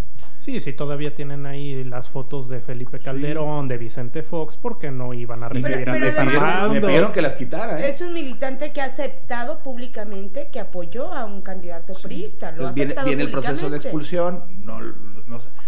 esas normas que luego tenemos quedan muy ambiguas y es un pleito tan casado que es como el pleito de los palacios. Se hace más aire y más tabú que lo que es. Pasa el ingeniero, muchas gracias, ahí nos vemos, firmó, renunció, adiós. Y se murió. El tema se murió. Yo no sé, en verdad, si se esperaba una especulación más grande y que Gustavo le diera la espalda y, y otra vez cadenas. Pues seguiremos teniendo un show mediático. Que le abonaría a él. Que le abonaría a él. Entonces, pásale, bienvenido, gracias. Aquí está, me le dio su renuncia. Creo que una, una renuncia muy formal. Y se acabó. Es como un noviazgo. Oye, Gustavo, y finalmente, pues, ¿cómo ves a tus candidatos? ¿Cómo ves las, las posibilidades del PAN en Aguascalientes? Amplias, amplias, estamos contentos. Este, nos abona mucho el proceso interno que vivimos, que, que salimos en unidad, eh, que hay concordancia, eh, que fueron menos las cosas que se quedaron ahí encapsuladas, igual que los que hicimos el PRD. Y hoy estamos todos haciendo nuestro, tra nuestro trabajo. Y alguien me decía, todos volcados, cada quien haciendo su labor en donde tenga que hacerla. Y yo creo que eso nos da, en verdad, a poder tener un resultado histórico en, en Aguascalientes. Desgraciadamente estamos viviendo un proceso parecido al 2018, con pocos candidatos de Morena que se ven, no se ven en la calle, son muy pocos los que se ven en la calle. Que acabamos de tener a Gil, A Gil. Gutiérrez y él, pues parece que sí está haciendo Sí, su pues, chamba, ¿no? Pero hay pocos que se ven en la calle, entonces eso de repente, no porque andes siguiéndolos, ¿no? Pero empiezas a ver el fervor de la sociedad, cómo está, a veces el mismo hecho de la lona, la calcamonía, estás- vas diciendo, a ver, ¿dónde ando pisando? Entonces seguimos con un monstruo invisible, porque, porque no quiere decir que estén nulificados, ¿eh? Tampoco, o sea, Pero llenar la ciudad de espectaculares les va a dar votos. No, Yo tengo esa pregunta. El no. otro día iba por primer anillo y, y no nada más del PAN, ¿no? Vi, No, de de- hecho, muchos del PT, de, de Morena, de todo lleno de espectaculares. ¿De verdad es necesario llenar la ciudad de no. espectaculares? Yo digo que no. Es un tema de posicionamiento de marca. Pero luego yo digo que espectacular ha, ha perdido mucho su impacto. Porque o vas manejando y en un semáforo lo primero que haces es agarrar el teléfono y a ver quién pasó. O el que va al lado del teléfono va todo, el, lado del completo va en el teléfono. Y el que va en el camión va en el teléfono. Si no entendimos que la campaña era digital, pues bueno, cada quien ahí. Esa es una visión muy personal. ¿eh? Estuve en Nuevo, en Nuevo Monterrey el lunes. Es, es- es- es realmente una contaminación, contaminación visual ex- así extraña, extravagante. Fosfo, fosfo. De todo lo que ves, de todo, ves que dices, ni entiendes quién es quién. Y sí creo que la mayoría de los candidatos no entendió que estas campañas eran digitales. Yo, creo- yo estoy convencido de que eran digitales, el partido estuvo convencido de que eran digitales, el registro fue digital, eh, o sea, le apostamos al, al- al tema digital, todavía nos falta, pero sí nos arriesgamos y, y también fuimos criticados, pero es que no, a buscas el aplauso, pero yo sí creo que cumplimos con la expectativa de lo que vivimos hoy en día y, este, y dimos las herramientas para el tema también de los compromisos de salud, etcétera, etcétera. Y, y bueno, me gustaría que hubiera sido más, sí, pero estamos, o sea, no o sea, como que Sí, estamos porque por, cerraditos a por ahí puertas. hemos visto ahí algunos de tus candidatos en medio de reuniones sin cubrebocas. Saludos, Quique Galo, saludos, Moni Becerra.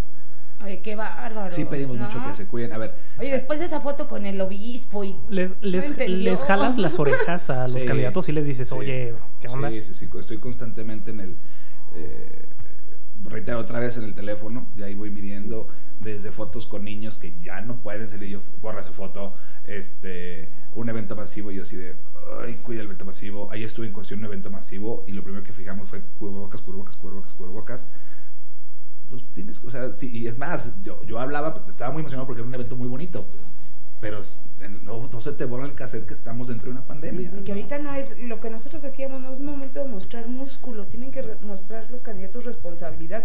No se ven bien con miles de personas atrás, se ven súper irresponsables haciendo eso. Sí, porque luego dicen, vamos a cuidar la foto, que no se vea que éramos muchos. La foto como quiera, al final salud. juntaste a muchos. No, la O sea, salud de propios y extraños. O sea, primero, primero la tuya, ¿no? No, no como candidato, pues, como, si- como cualquiera de Hay un candidato, de hecho, este Grave. Ballín, grave. Esperemos que salga pronto. Este, no, bueno, la verdad es que yo sí creo, qué bueno que nos estamos vacunando, pero sí creo que se quedaron las vacunas.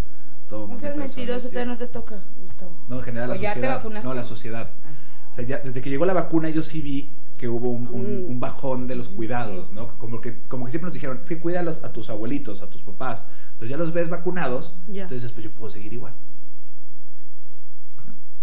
Pues se nos acabó el tiempo, Gustavo. Pero te volvemos a invitar, güey. Sí, Sí. encantado. Ahora estás más divertida, fíjate, te vemos más relajado. Sí, relajado. Yo creo que ya Sí. es el, el gen del PRD que ya los aliviana un poquito. Ya. Sí sirve esa No, alianza. pero ya dijo que sigue siendo mucho.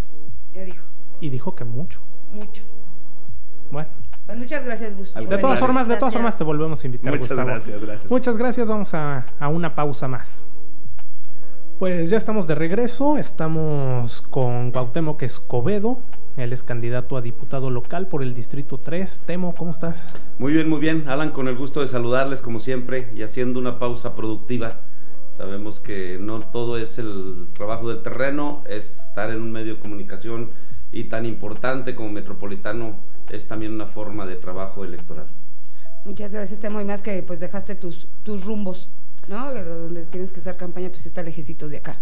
Un poquito lejos. un poquito Dejamos, lejos. el, dejamos las montañas y el valle de Aguascalientes. Fíjate que ese distrito es muy singular porque, bueno, Pabellón es todo el valle de Aguascalientes, es extenso valle agrícola, pero el distrito 3 abarca esa parte montañosa de la sierra de Tepesalá, de Asientos, eh, comunidades muy importantes que están enclavadas ahí en el cerro de San Juan, el puerto de la Concepción, el Tepozán, mismo Tepezará cabecera, eh, San Rafael, que es muy, pues, muy pegadito ahí a la cabecera municipal. Es interesante ese distrito, ando muy contento. Y constra- contraste, ¿verdad? Muy Entre pabellón contrastante. y... Sí, la verdad, mira, eh, hay un dato, por ejemplo, que puede evidenciar el contraste. Pabellón tiene una Sí. cobertura del 90% de, de, de pavimentos, eh, de toda índole, unos muy buenos, unos regulares, otros malones, pero Tepesalá tiene un- un- una cobertura del 45%. Ay. Este, nada más para que revises los contrastes. María, que estuvo eh, haciendo trabajo de tierra, ya vio el, el barrio del Huertón o la colonia del Huertón, una zona que es de la propia cabecera municipal, pero con una alta marginación. ¿De qué municipio? De Tepezalá. De Tepezalá. Este, una, una colonia con muy alta marginación, mucha pobreza. Objeto, por ejemplo, de... eh, al- esa zona es muy rica en minerales y ahorita se está explotando lo que le llaman la laja, eh, piedra que se usa en zonas residenciales, en, en- en, este, zonas habitacionales, de decoración, de pisos, de paredes. Y entonces en cualquier lado, como no hay regulación, hay agujeros. No sé, te tocó ver ese, Sí, hay un boque, hay un boquete ahí muy fuerte que está a un ladito de las casas y eso le da todavía un añadido más a la, pues a la marginación, a la gran pobreza porque pues aparenta un barrio sin ley, un barrio sin, sin, sin perspectiva de, de- de mejoramiento. Y la verdad es que eh, también hay mucha pobreza, tú señalaste María un, un caso de muchos que se escuchan de cómo a través de los programas sociales pues este hacen su Coaccionando el agosto. voto. no nada más coaccionan el voto, sino también los, los sumergen más en esa anticultura del sometimiento. Te doy una beca, pero de esa beca me vas a dar a mí tres mil y el resto es tuyo. Temo, nos impresionó mucho, este, a nosotros lo, lo comentábamos, que en la denuncia que hace una persona respecto a que les solicitaban un porcentaje de la beca, había comentarios defendiendo, digo entre comillas, a estas personas y diciendo, no es cierto, no nos piden tanto, solo nos piden 800 pesos o solo nos piden 500 pesos.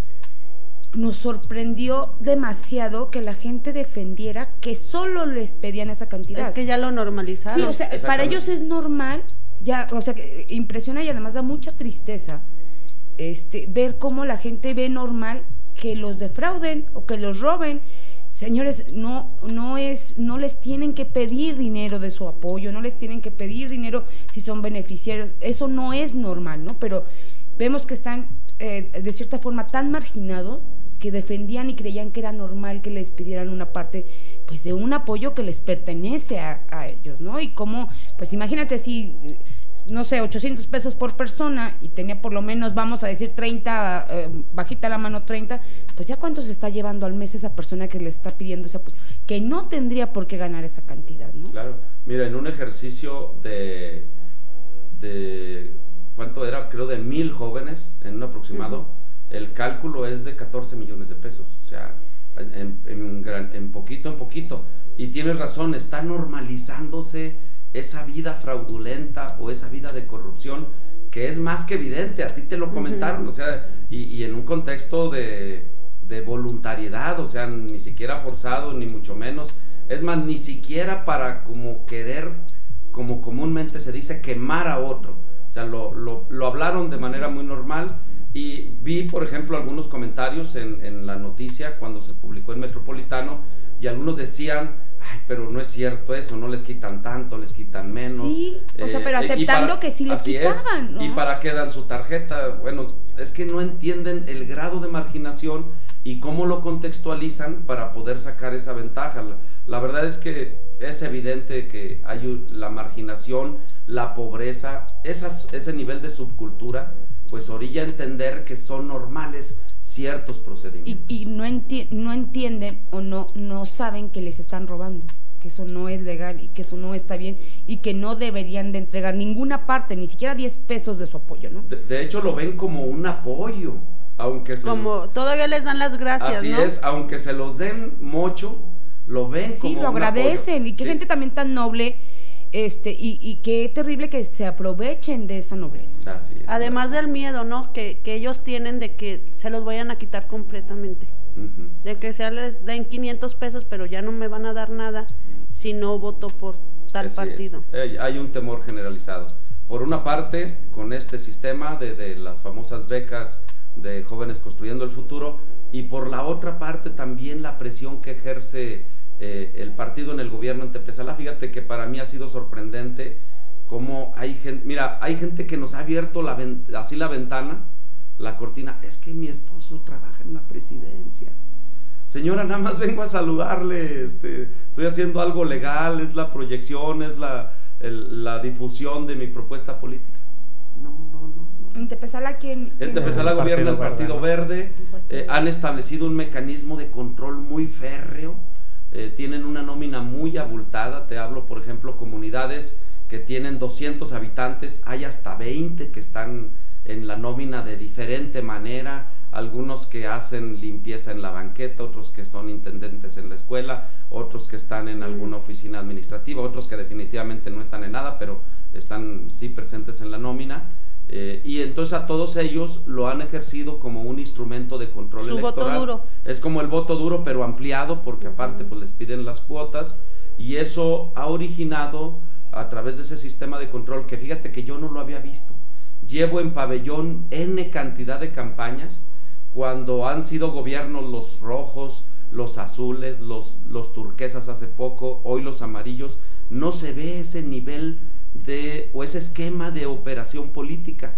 Hoy que tengo la fortuna de ir a otro municipio, eh, eh, como es el de Tepezalá, veo ese fenómeno que pareciera ser como, pues no sé, algo que, que, que no la crees, pero a ese nivel, o sea, es un, es un sistema de control político, el tema de la nómina, tal grado que así me ha pasado, o sea, gente que abre la, la cortina de la ventana y, y me hace la seña, váyanse, váyanse, porque mi, mi esposo trabaja en la presidencia. Me tocó ver también que a una señora le quitaron lo, el permiso, ¿no? Para vender alcohol. Así es, una licencia, tú fuiste testigo, o sea, esos sistemas, ahorita estoy- te estoy hablando de la nómina, pero el- hay tantos sistemas de control, eh, ese es uno, o sea, tenían una licencia para, para venta de, de cerveza o de vinos y licores, pues se lo quitaron porque no congeniaba con, con el partido en el gobierno. Me tocó ver en Alamitos, una comunidad este, de las medianamente eh, densas, eh, que una persona que tenía discapacidad y estaba en el padrón de las leches del DIF,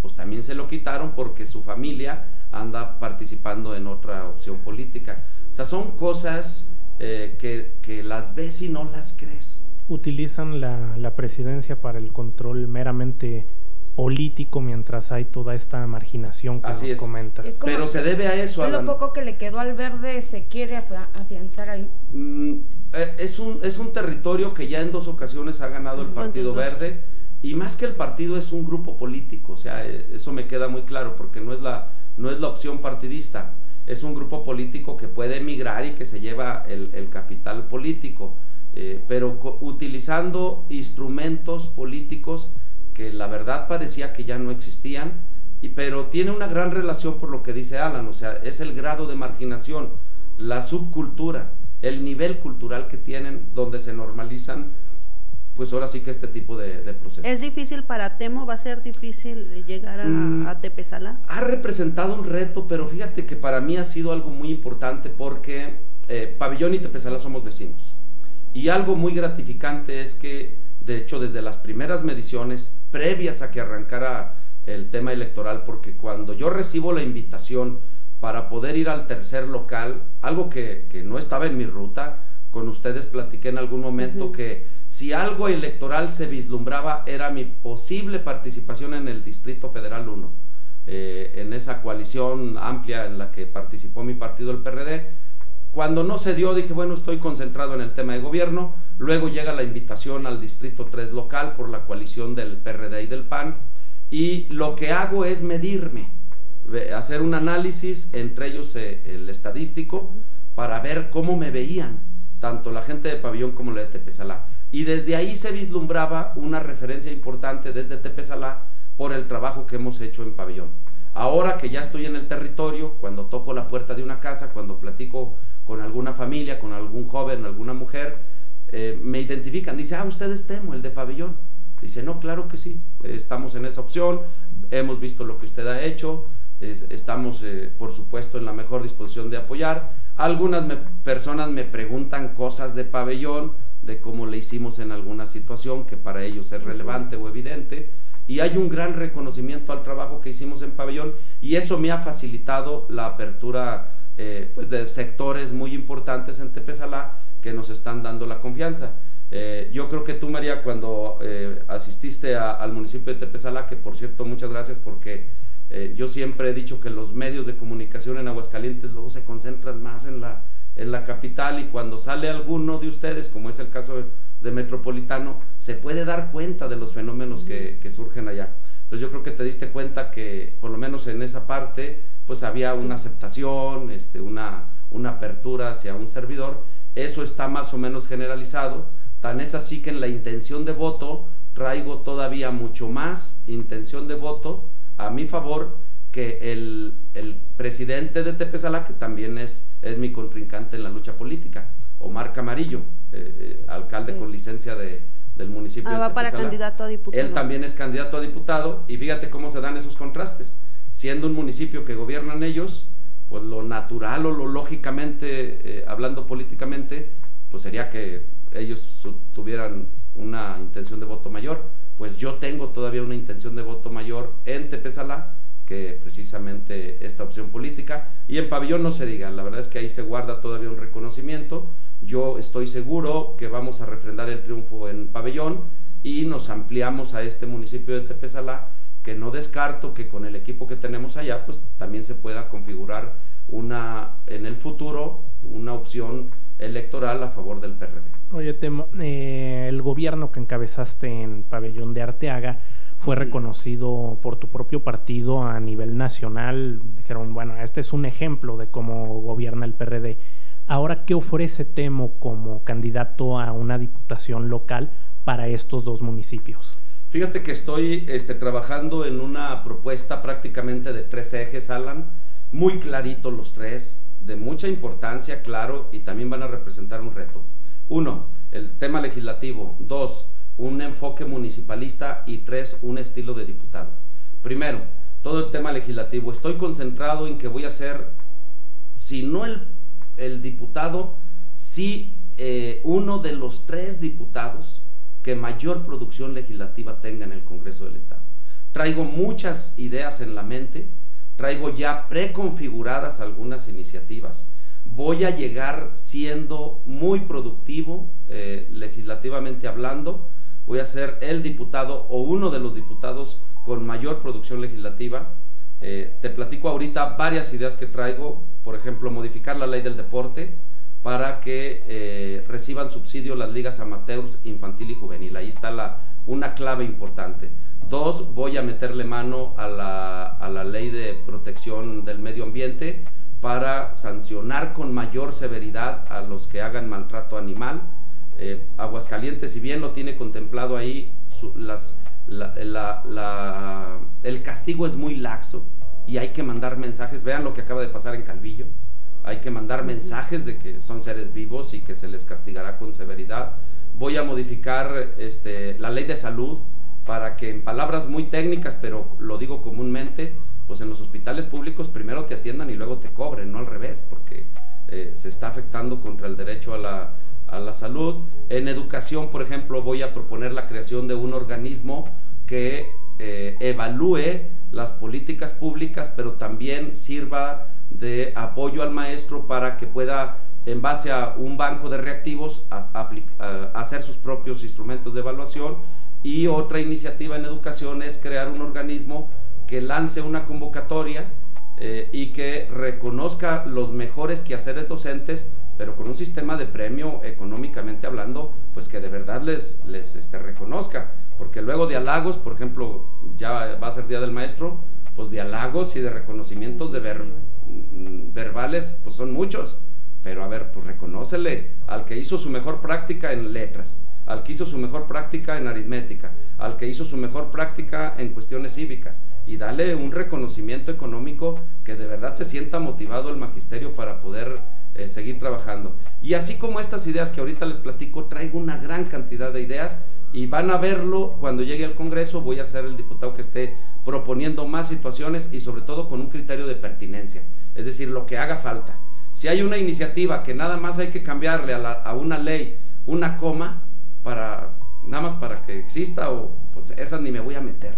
O sea, es pues mejor que lo haga un corrector de estilo, pero voy a proponer iniciativas que tengan que ver con un impacto en la sociedad. Dos es el tema de un, diputado con un enfoque municipalista. Eh, ahora que pasé por la alcaldía, me doy cuenta que el nivel de gobierno más cercano a la gente es precisamente los ayuntamientos.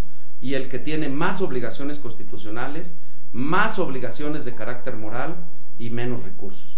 O sea, cuatro de cada 100 pesos que recauda la federación se distribuyen entre 2.500 municipios con una fórmula totalmente desigual, injusta, inequitativa, y le cargan más a los municipios.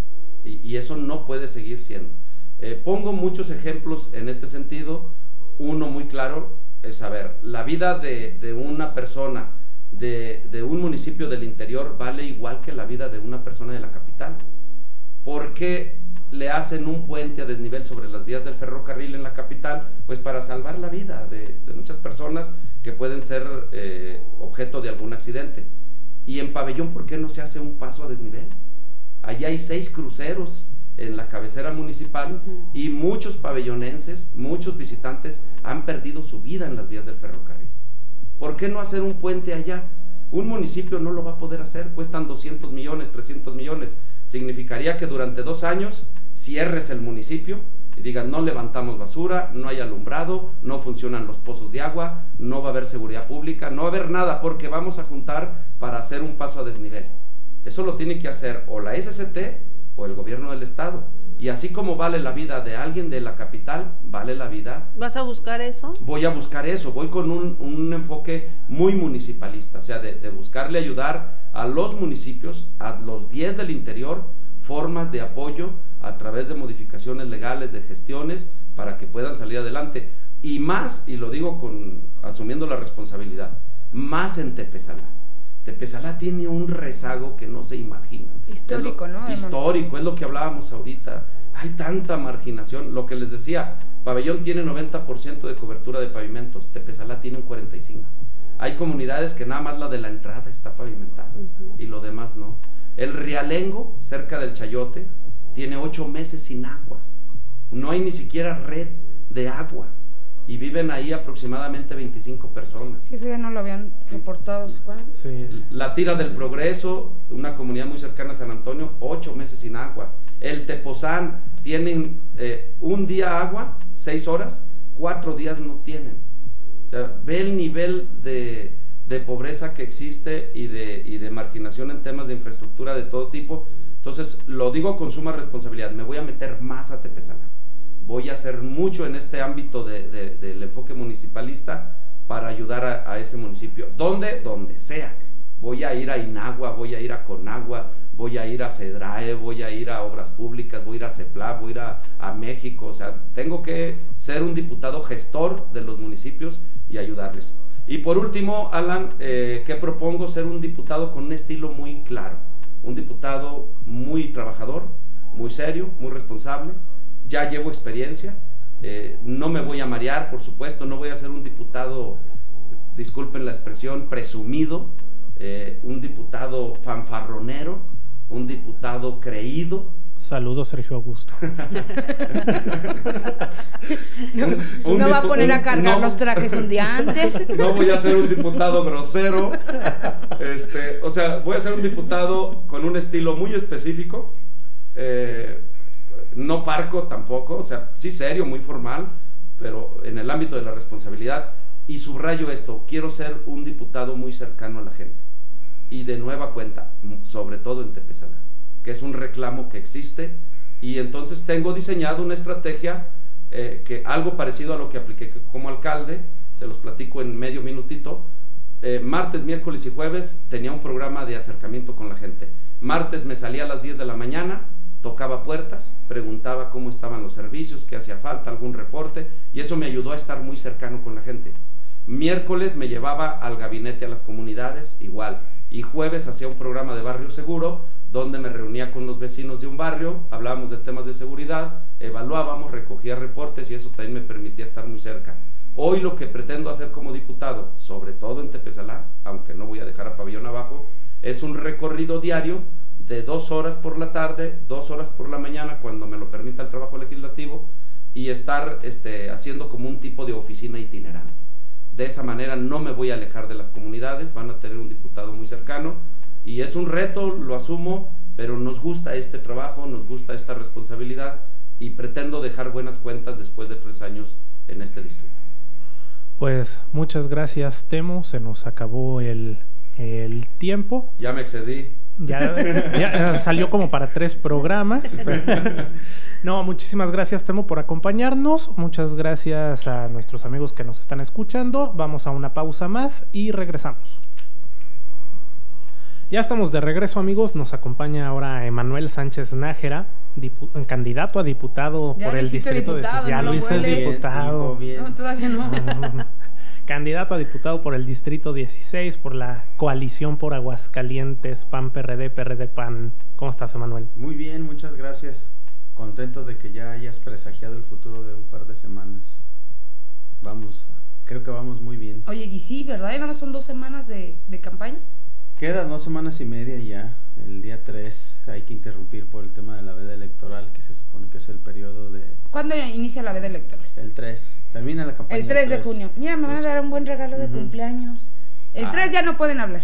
No, sí, todavía. Ah, no, entonces no, no es regalo de cumpleaños. De hecho, es, eh, de hecho es el día que más, porque pues ya son los Ya, días de el campaña. cuatro, No, pues cinco, valiendo. nada. Feliz Vas a, cumpleaños vas a a tener, mí. vas a tener una fiesta Sí. democrática. Bueno, alguna vez creo que incluso me tocó eh, eh, cumpleaños en elección, ¿no? Creo que este, en alguna elección. Es Siempre me posible. toca esas fechas este, Es posible, raras. suelen ser los primeros domingos. El domingo cayó en día Sí, 2. Antes era en julio, pero ya, ya no. Recuerdo también el, el buen Salo, este nuestro compañero Salo, que en paz descanse, era también Mm, del 4 sí. del... No, no te creas, creo que el dos, 3 ya no vamos a hacer campaña. Ya Ah, bueno. Sí te va a tocar, vamos a cerrar antes. Sí va a ser mi feliz cumpleaños. Muy bien. Ya de- decretado, no van a hacer actos de campaña. Se recorre 3 la veda junio, por el por cumpleaños cumpleaños de de Lisette. En respeto. a- Porque Evan- no es fácil cumplir 20. Ah, eso sí. Emanuel, cuéntanos. veces. Sí, tú- Te lo tú digo sabes yo eso, por mí, porque yo he cumplido dos veces. Qué bueno 20. que no, no vivo en el distrito 16 porque en este momento hubieses perdido mi voto. No, pero yo hablo por mí. Yo tengo 30 Eres más grande que yo, Sí, Emanuel. yo tengo 30 Ah, y bueno. 11. para no Sí, decir de- que dejen claro que Emanuel es más grande que yo. Cuánta grosería en este espacio. Pero bueno, no importa. Cuéntanos, Emanuel, cómo va la campaña, cómo van las propuestas.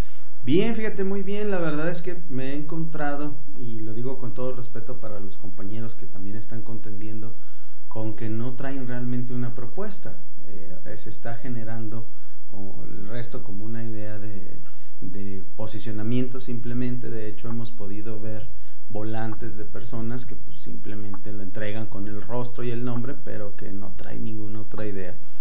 Eh, creo que eso ya de por sí le es difícil a cualquiera llegar a una casa, digo, hay que decirlo con toda franqueza. Una muy buena parte de la población está tremendamente decepcionada, está cansada, te recibe con hastío, con, con hartazgo. Eh, afortunadamente el aguascalentense en promedio es muy educado y aun cuando no, no comulgue, pues, pues te escucha. Pero es, es fácil percibir cuando una persona pues está cansada con todo y eso se ha generado, me parece, un excelente ánimo. Hay, hay un camino muy recorrido, han, sido bien recibidas las propuestas. Estamos girando en ejes que tienen que ver con salud, con economía y con educación. Esos son los tres ejes que le están dando eh, cuerpo a, a nuestras propuestas y a nuestra campaña. Y está siendo pues bastante bien recibida. Entonces, hasta ahora la verdad es que debo decirte que muy contento, hay muy buena respuesta de las personas que están interesadas en votar, que hasta ahorita yo calculo deberá de ser más o menos la mitad, aunque el día de la elección pues no sé, a lo mejor baja, pero creo que es más o menos te encuentras uno que no quiere saber nada y uno que sí está interesado en escucharte para ver por quién se va a decidir. Y en ese uno que te escucha, yo he encontrado pues muy buena respuesta. ¿Y cuáles son tus propuestas, Emanuel? Mira, las que yo considero principales tienen que ver con esto que te digo. Primero los changarros. La verdad es que el distrito es un distrito muy chambeador, muy trabajador, un distrito que está acostumbrado a salir adelante. La base incluso laboral del estado radica en esa zona de la capital. Ahí hay pues muchísimas personas que, que hacen lo que yo veía hacer a mi mamá y que en eso veo proyectado pues a las personas. Mi mamá se levantaba a las 5 de la mañana para adelantar la comida, para adelantar el quehacer de la casa, para despertarnos a las 6.40, para llevarnos a la escuela, para entrar a su turno laboral, para salir, para recogernos de la escuela, para regresarnos a comer a la casa, para hacernos, a ponernos a hacer la tarea y luego salir a la cochera a vender algo. Vendía dulces o chocos o palomitas, tortas, lo que pudiera porque necesitaba tener un peso extra. Ese es el perfil de la gente que hay en el oriente de la ciudad. Ese es el perfil de la gente y del posible votante. Entonces me resulta muy fácil pues identificarme con ellos y que ellos entiendan y se identifiquen conmigo.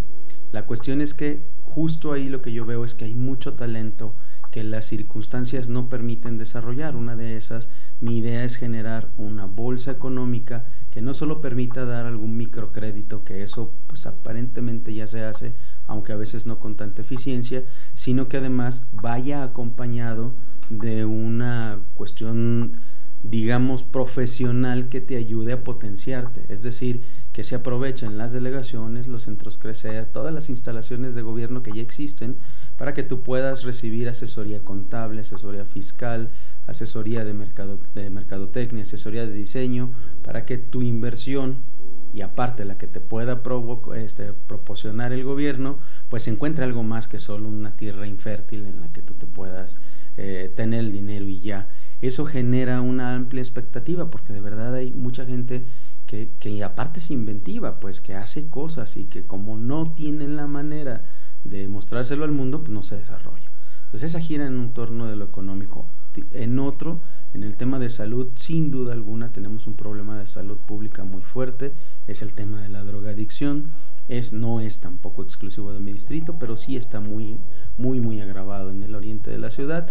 Lo que ocurre con esto es que lo que queremos hacer es generar un esquema como el que se tiene en otros países del mundo, el mejor ejemplo es Portugal, en donde el Estado empieza a generar las condiciones para que alguien que es drogadicto, que entra a un centro de rehabilitación, después pues entonces encuentre algo que hacer. ¿Y por qué digo esto? Porque además es muy doloroso que tú ves a familias que hacen todo su esfuerzo por rehabilitar a su familiar, que les cuesta 900 pesos el simple hecho de pagarles la semana de estadía en ese centro, les piden además despensa con ciertas condiciones y entonces les cuesta entre 4, 5, 6 mil pesos al mes mantener internado al familiar que padece de drogadicción.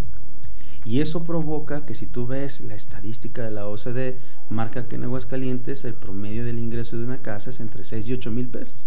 Y si debes destinarle el 80% de tu presupuesto a que tu pariente se mantenga en rehabilitación, pues imagínate lo doloroso que eso, que eso representa. Pero además que cuando sale, después de seis meses o un año, sale exactamente lo mismo, sale exactamente las mismas condiciones que las que tenía antes de entrar irremediablemente recae.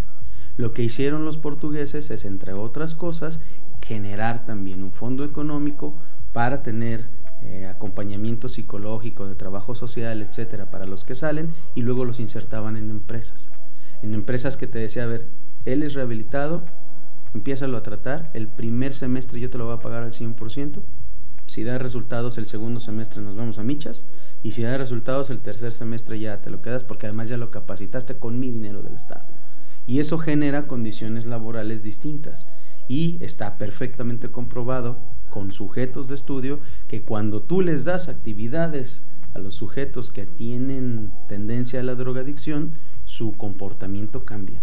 Entonces, si les pones actividades de recreación, si les pones actividades culturales, pero además los acompañas con un tema laboral, irremediablemente e inevitablemente tenderá a bajar el sistema de o la cantidad de drogadictos que hay. Para poner y terminar ese ejemplo, en aquel entonces cuando Portugal hace esta gran alianza entre izquierda y derecha para tratar de sacar el tema de la drogadicción de su, de su población, tenían el 1% de la población en ese problema. Nosotros hoy día tenemos el punto 9, es decir, estamos a nadita de llegar a ese nivel crítico y es una situación que en el Oriente se padece de manera muy constante y no la puedes evitar. Por eso hay que ver también ese tema de salud pública. Por último tengo el tema del Internet, ese yo lo quiero llevar a un nivel de servicio básico y gratuito. También ya explicamos cómo puede ser y hay esquemas muy ya trabajados lo explicaste en, el en una mundo. rueda de prensa, Así pero es. explícanoslo aquí cómo lo, Lo, vas a hacer. lo que podríamos hacer con eso es, vamos a copiar esquemas que ya se están trabajando en el mundo. Ahí lo que te marcan estos estándares mundiales es que debe haber un punto de libre acceso a Internet por cada 650 habitantes en zonas urbanas y por cada 450 habitantes en zonas rurales y semirurales. Eso implica que en nuestro distrito se requieren entre 140 y 150 puntos de acceso libre a Internet que eso garantizaría que tú, con suerte desde tu casa y si no caminando unos pasos, encuentras un lugar en donde te puedes tener conectividad. ¿Por qué razón es la idea de esta propuesta? Porque además, también refiriéndome al ejemplo que me han dado mis padres, pues ellos siempre me dijeron que la única herencia que me iban a dejar era la escuela, que no pensara en tener casas o carros o cuentas bancarias y lo cierto es que pues no la cumplieron y yo se los agradezco mucho, pero lamentablemente en esta circunstancia la mitad de los padres de familia del distrito ni siquiera les están pudiendo heredar algo tan básico como eso. Estadísticamente, 5 de cada 10 niños abandonaron la escuela ya porque no tuvieron los medios para pagarse el Internet. En contraposición, además, también es muy sabido que el, Producto Interno Bruto de los países que generalizan el acceso a Internet crece entre el 7 y el 10%, lo que nosotros estaríamos esperando lograr si, se, si esta propuesta se lleva a cabo en Aguascalientes. También se, se, extrajeron licitaciones o se buscaron licitaciones que ha habido en otras partes del mundo, en el propio país, y entonces el proyecto costaría 35 millones de pesos aproximadamente su instalación y 20 millones de pesos en su mantenimiento anual comparado con el presupuesto del Estado, pues la verdad es que es una nada. Yo les, les ponía el ejemplo que si recordamos la, el último dato que conocimos de comunicación social, que fue el del gobernador Carlos Lozano, que en su último año gastó 500 millones de pesos, pues este proyecto cuesta 10 veces menos y beneficiaría a todo el Estado. Entonces me parece que es además tremendamente viable. Y esto pues ha sido muy bien recibido porque es una necesidad latente y porque cuando tú platicas con las, los compañeros o las señoras del distrito, pues de verdad les llega y les duele en el alma decirte, es que yo no pude pagarle la escuela a mi hijo, yo no le puedo pagar el internet porque o le pongo la recarga al teléfono para que haga tarea o le doy de comer. Y entonces pues, pues le doy de comer. Y el asunto es que se está generando una brecha digital que lleva con todas las otras brechas un problema enorme. Yo lo que quiero es lograr un piso medianamente parejo y ya de ahí pues que se desarrollen con las potencialidades de cada chamaco, pero que por lo menos por algo como eso no se queden atrás. Entonces esas son en esencia las tres eh, propuestas que están girando en torno a la propuesta legislativa que tengo y como verán pues todas obedecen realmente al distrito, no es algo tampoco irrealizable y eso creo que ha sido extraordinariamente bien recibido. ¿Qué colonias, eh, algunas de las colonias que integran tu distrito? En la parte norte empieza entre Pericos y Rodolfo Landeros. Va bajando toda la línea verde, poliducto, hasta poquito adelante de la salida de San Luis. Entonces te encuentras colonias como Haciendas, Real de Haciendas, eh, Vistas del Sol, Real del Sol, eh, ves Guadalupe Posada, ves una parte de Norias de Ojo Caliente, ves Norias de Paso Hondo, ves Guadalupe Peralta, ves Cactus, Villa Las Palmas 1 y 2. Entonces, si, hacen más o menos un recorrido mental de esas colonias, pues además lo rico de ese distrito es que es una microciudad. O sea, al final puedes encontrarte desde las zonas más rurales, porque bueno, hay comunidades, incluso la más lejana es el Hotelito, es una comunidad de 800 habitantes, hasta zonas que ya son económicamente de media clase o media alta, cuyas necesidades son muy diferentes a las del resto de la población del distrito. Entonces, pues ha sido bastante interesante platicar, dialogar y convencer además a algunos de que estamos insertos en un mismo sistema. Porque, por ejemplo, si hay quien te dice, pues es que a mí no me hace falta, el Internet yo lo tengo. Pues sí, usted vive en una colonia donde el 85% de las viviendas tienen Internet en su casa. Pero si cruza la avenida, pues el promedio cae al 40%. Entonces, pues digamos que ya no le, ya no le mueva un ¿Qué colonia tiene menos acceso que las que has visto? Norias de Paso Hondo tiene el 30% solo de acceso de Internet. Entonces ahí 7 de cada 10 niños se quedaron sin escuela. Es una cuestión... Siete de cada 10 niños. La verdad es que es muy brutal el dato. Cuando tú llegas, por ejemplo, a la colonia donde dices, sí, pero yo sí tengo, digo, a veces hasta depende del grado de discusión, luego yo también, hay veces que ya, como que no soy tan amable después, le digo, pues mire, yo también, pero yo no estoy diciendo que lo vamos a hacer porque a mí me haga falta. El asunto es que tenemos que entender que esto va en dos vías. Una, en un poco de justicia, como para decir, pues no puede usted simplemente decir, ah, pues que se chingue el niño porque acabo no era mi hijo. Pues no. Pero aún si no te convence eso, decir, ok, piensa en ese niño de 8 años que se va a salir de la escuela, cuál es el futuro que le espera. No le duele, piense que le va a hacer ese niño a usted porque es su vecino. Otro de los temas, ¿no? El robo. Es su vecino. Entonces ahí el problema es, si a un niño al que tú le das educación no tiene certeza de que le vaya bien, de que le vaya bien en la vida, pues al niño que no le diste ni siquiera escuela, peor todavía. Entonces, de que nos impacta, nos impacta. Oye, Manuel, ¿y qué te dicen cuando llegas y tocas a una casa? ¿Cómo es? Este, eh, ¿Cómo te reciben? ¿Te han cerrado las puertas? La verdad. Pocos, pocos, pocos sí, sí te dicen, no, a mí no me interesa o no, yo no tengo tiempo. Pero en general, te, te insisto, es, es, educada la gente. O sea, sí te, sí te das cuenta, claro, hay un hartazgo. Y digo, hay quien incluso cuando te ve te quisiera mentar la madre en nombre de todos los políticos que le han pasado por su puerta, ¿no? Que, que sucede y te lo dicen y te, bueno, pues hay que darle, pero, pero la gran mayoría en incluso en eso es educado. Hasta cuando te dicen, no, es que yo soy de tal partido, hasta en eso son educados, decir, no, ni siquiera gaste su volante, mire, yo voy a votar por otra persona. Y ese tipo de cosas, la verdad es que se agradecen. Yo lo que digo es, pues así deberíamos hacer todos, así de cívicos como para decirle, mire, yo la verdad es que, pues no, no confío en su instituto político, muchas gracias, ya. Pero así hay, hay, muy heterogéneo. Hay quien, por ejemplo, me ha sorprendido que te puede llegar y decir, oiga, pues yo a mí nunca me había tocado que alguien viniera hasta acá y que platicara con nosotros, a esta colonia de plano nunca nadie sube, y entonces pues qué bueno que, que está aquí también te, te, reciben a veces de, mire, pásese y te quieren regalar el vaso de agua, te quieren regalar el taquito de lo que están comiendo. Entonces es muy, es muy diverso.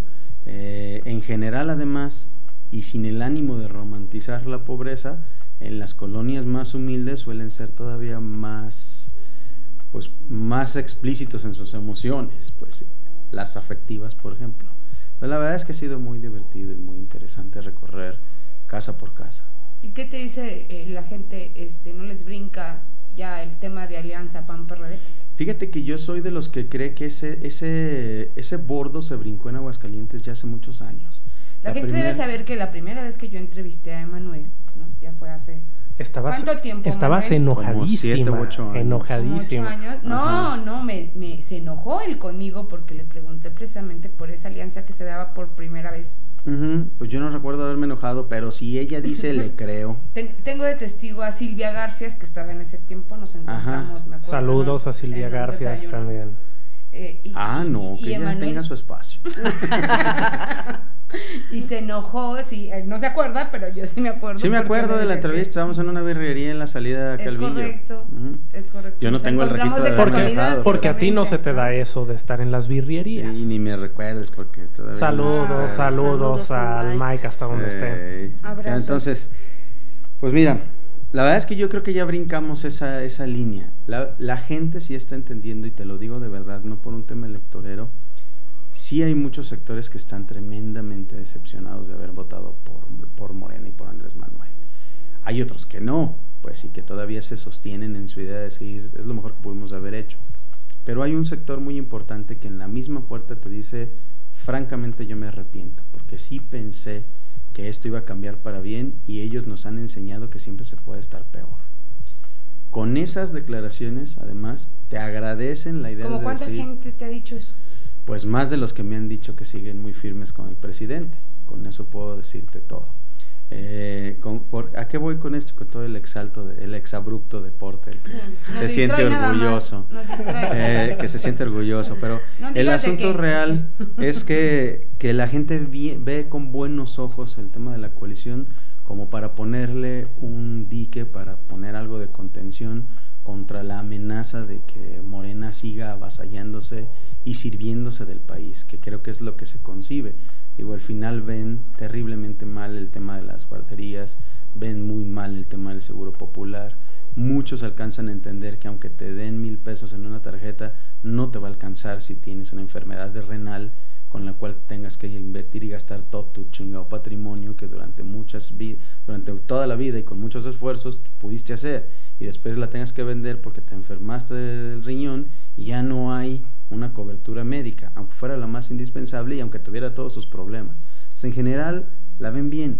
Ahora, lo que yo debo decir es que también lo que tenemos que empezar a entender, y yo me estoy asumiendo en ese papel y quiero llevarlo incluso al Congreso, es que hubo un error muy, muy fuerte en las, en las coaliciones, esa primera que tuvimos hace ocho años, y que luego se repitió en la presidencial, que también he de decirte, el PRD en sí solo, y creo que esto, esto es un dato que ustedes pueden cotejar, el PRD en las elecciones locales, después de la de hace ocho años, no se había vuelto a firmar ninguna coalición localmente hablando, hasta hoy, casi ocho años después, porque el momento lo amerita. Federalmente sí fuimos juntos y eso tuvo, tuvo repercusiones hasta, lo, hasta abajo, pues, pero, pero en realidad es que como propuesta nuestra, hasta esta vez. ¿Y por qué? Porque el momento lo amerita. Porque ahorita si tú no haces eso, como esto que les estoy planteando, el PRD puede tener una intención muy buena como esto del Internet, pero si no convences, por lo menos por el lado económico, al partido mayoritario, entonces no lo logras. Y eso lo que debe implicar es que pues tienes que anteponer la idea de decir, yo no querría, pero programáticamente sí funcionaría. ¿Dónde cometimos el error? Que quisimos esconder los temas en los que somos diferentes. Y eso me parece que sí ha sido un error. Tenemos que hablarle a la gente muy de frente decirle, sí, sí hay un chingo de cosas en las que no pensamos igual. Y ellos tienen un electorado que los respalda y nosotros tenemos otro electorado que nos respalda. Y cada uno de, cada uno de los electorados debe entender que ninguno de los partidos va a renunciar a, lo, a las creencias que lo apoyan. Y que tendríamos que dar una buena batalla discursivamente hablando ya en el Congreso, en donde podríamos decir, a ver, en este tema somos distintos, tú pon tus razonamientos, yo pongo los míos y de a cómo nos toque. Pero en todos estos otros temas, como estos que les acabo de exponer en la propuesta, explíquenme en cuál tendríamos un problema programático con acción nacional. Pues en ninguno. Al final ellos lo que tendrían que entender, si no lo ven por el lado social, digo, tiene muchas implicaciones en el lado económico, que al final es uno de los sectores que ellos protegen, pues. Entonces, hay muchas más cosas que nos pueden unir y el momento lo amerita. Entonces, la verdad, dice es que en general yo he visto una buena aceptación, he visto eh, que, que, sale, que sale bien pues el tema de la coalición y el rechazo es cada vez menor. Pues muy bien, Emanuel. Eh, ya conocimos las, las propuestas, ya nos explicaste tu postura PAN-PRD. Uh -huh. No estamos de acuerdo, no. a los resultados vas a decir, mira, sí valió la pena. Sí, después, Pero a ver, después vamos qué, a decir que ¿por fue qué porque con yo el lo, PRI no? lo- ¿Por qué con el PRI no buscaron esas mismas, este... Con esas mismas situaciones. Lo que pasa es que, mira, al menos en, mi cabeza, digo, el PRI sí, sí fue una alianza nacional que también debo decirte, era muy bien vista. Es decir, si tú le preguntas, también vista va que el primer zarpazo que se dio respecto a la posible coalición de, de los tres partidos para contenderle a la otra coalición, que por más que se diga que es de uno, en realidad es una coalición todavía más extraña, porque ahí tienes a, supuestamente la ultraizquierda, supuestamente la ultraderecha, y de todas formas están ahí, y sin un programa en realidad, más allá de decir hay que defender al presidente. Si, dicen los morenos algunos, no, nosotros íbamos solos, ¿cuál solos? No, no, no, no, no. En su gran mayoría. van solos? Es que si hay algunos distritos que no llevan coalición, distritos locales, pero el resto, pues en su mayoría van coaligados. Y coaligados además con partidos como verde ecologista que en realidad solo le sirve al poder en turno. Y lo mismo le ha dado aliarse con el PAN, que con el PRI, que ahora con Morena, pues, ah, sin, ninguna, sin ninguna escosordenada. Ahora, qué voy con esto? Con la pregunta que me hiciste, María. Localmente, nosotros todavía tenemos una distancia fuerte con el PRI. Además de que es para nosotros un instituto que debe de primero recomponerse antes de entrarle a un paquete. Ellos traen más broncas internas que si te parecen duras, las de nuestros adversarios, las de ellos son brutales, al grado de que no se pueden poner de acuerdo ni siquiera entre ellos. Acá, pues, digamos, no existe, no existe esto, pues. Entonces, si ellos no zanjan primero eso y definen pues hacia dónde están caminando, pues difícilmente puedes colegarte con alguien así. Muy bien, Emanuel, pues agradecerte que nos hayas acompañado en este espacio. Llegamos al final de nuestro programa, este nuevo episodio de Metropolitano Podcast. Y nos escuchamos la próxima semana. Nos vemos, Emanuel. Muchísimas gracias. Hasta luego, gracias por venir. Y gracias a quienes nos, nos escuchen. Gracias, gracias. Metropolitano Podcast.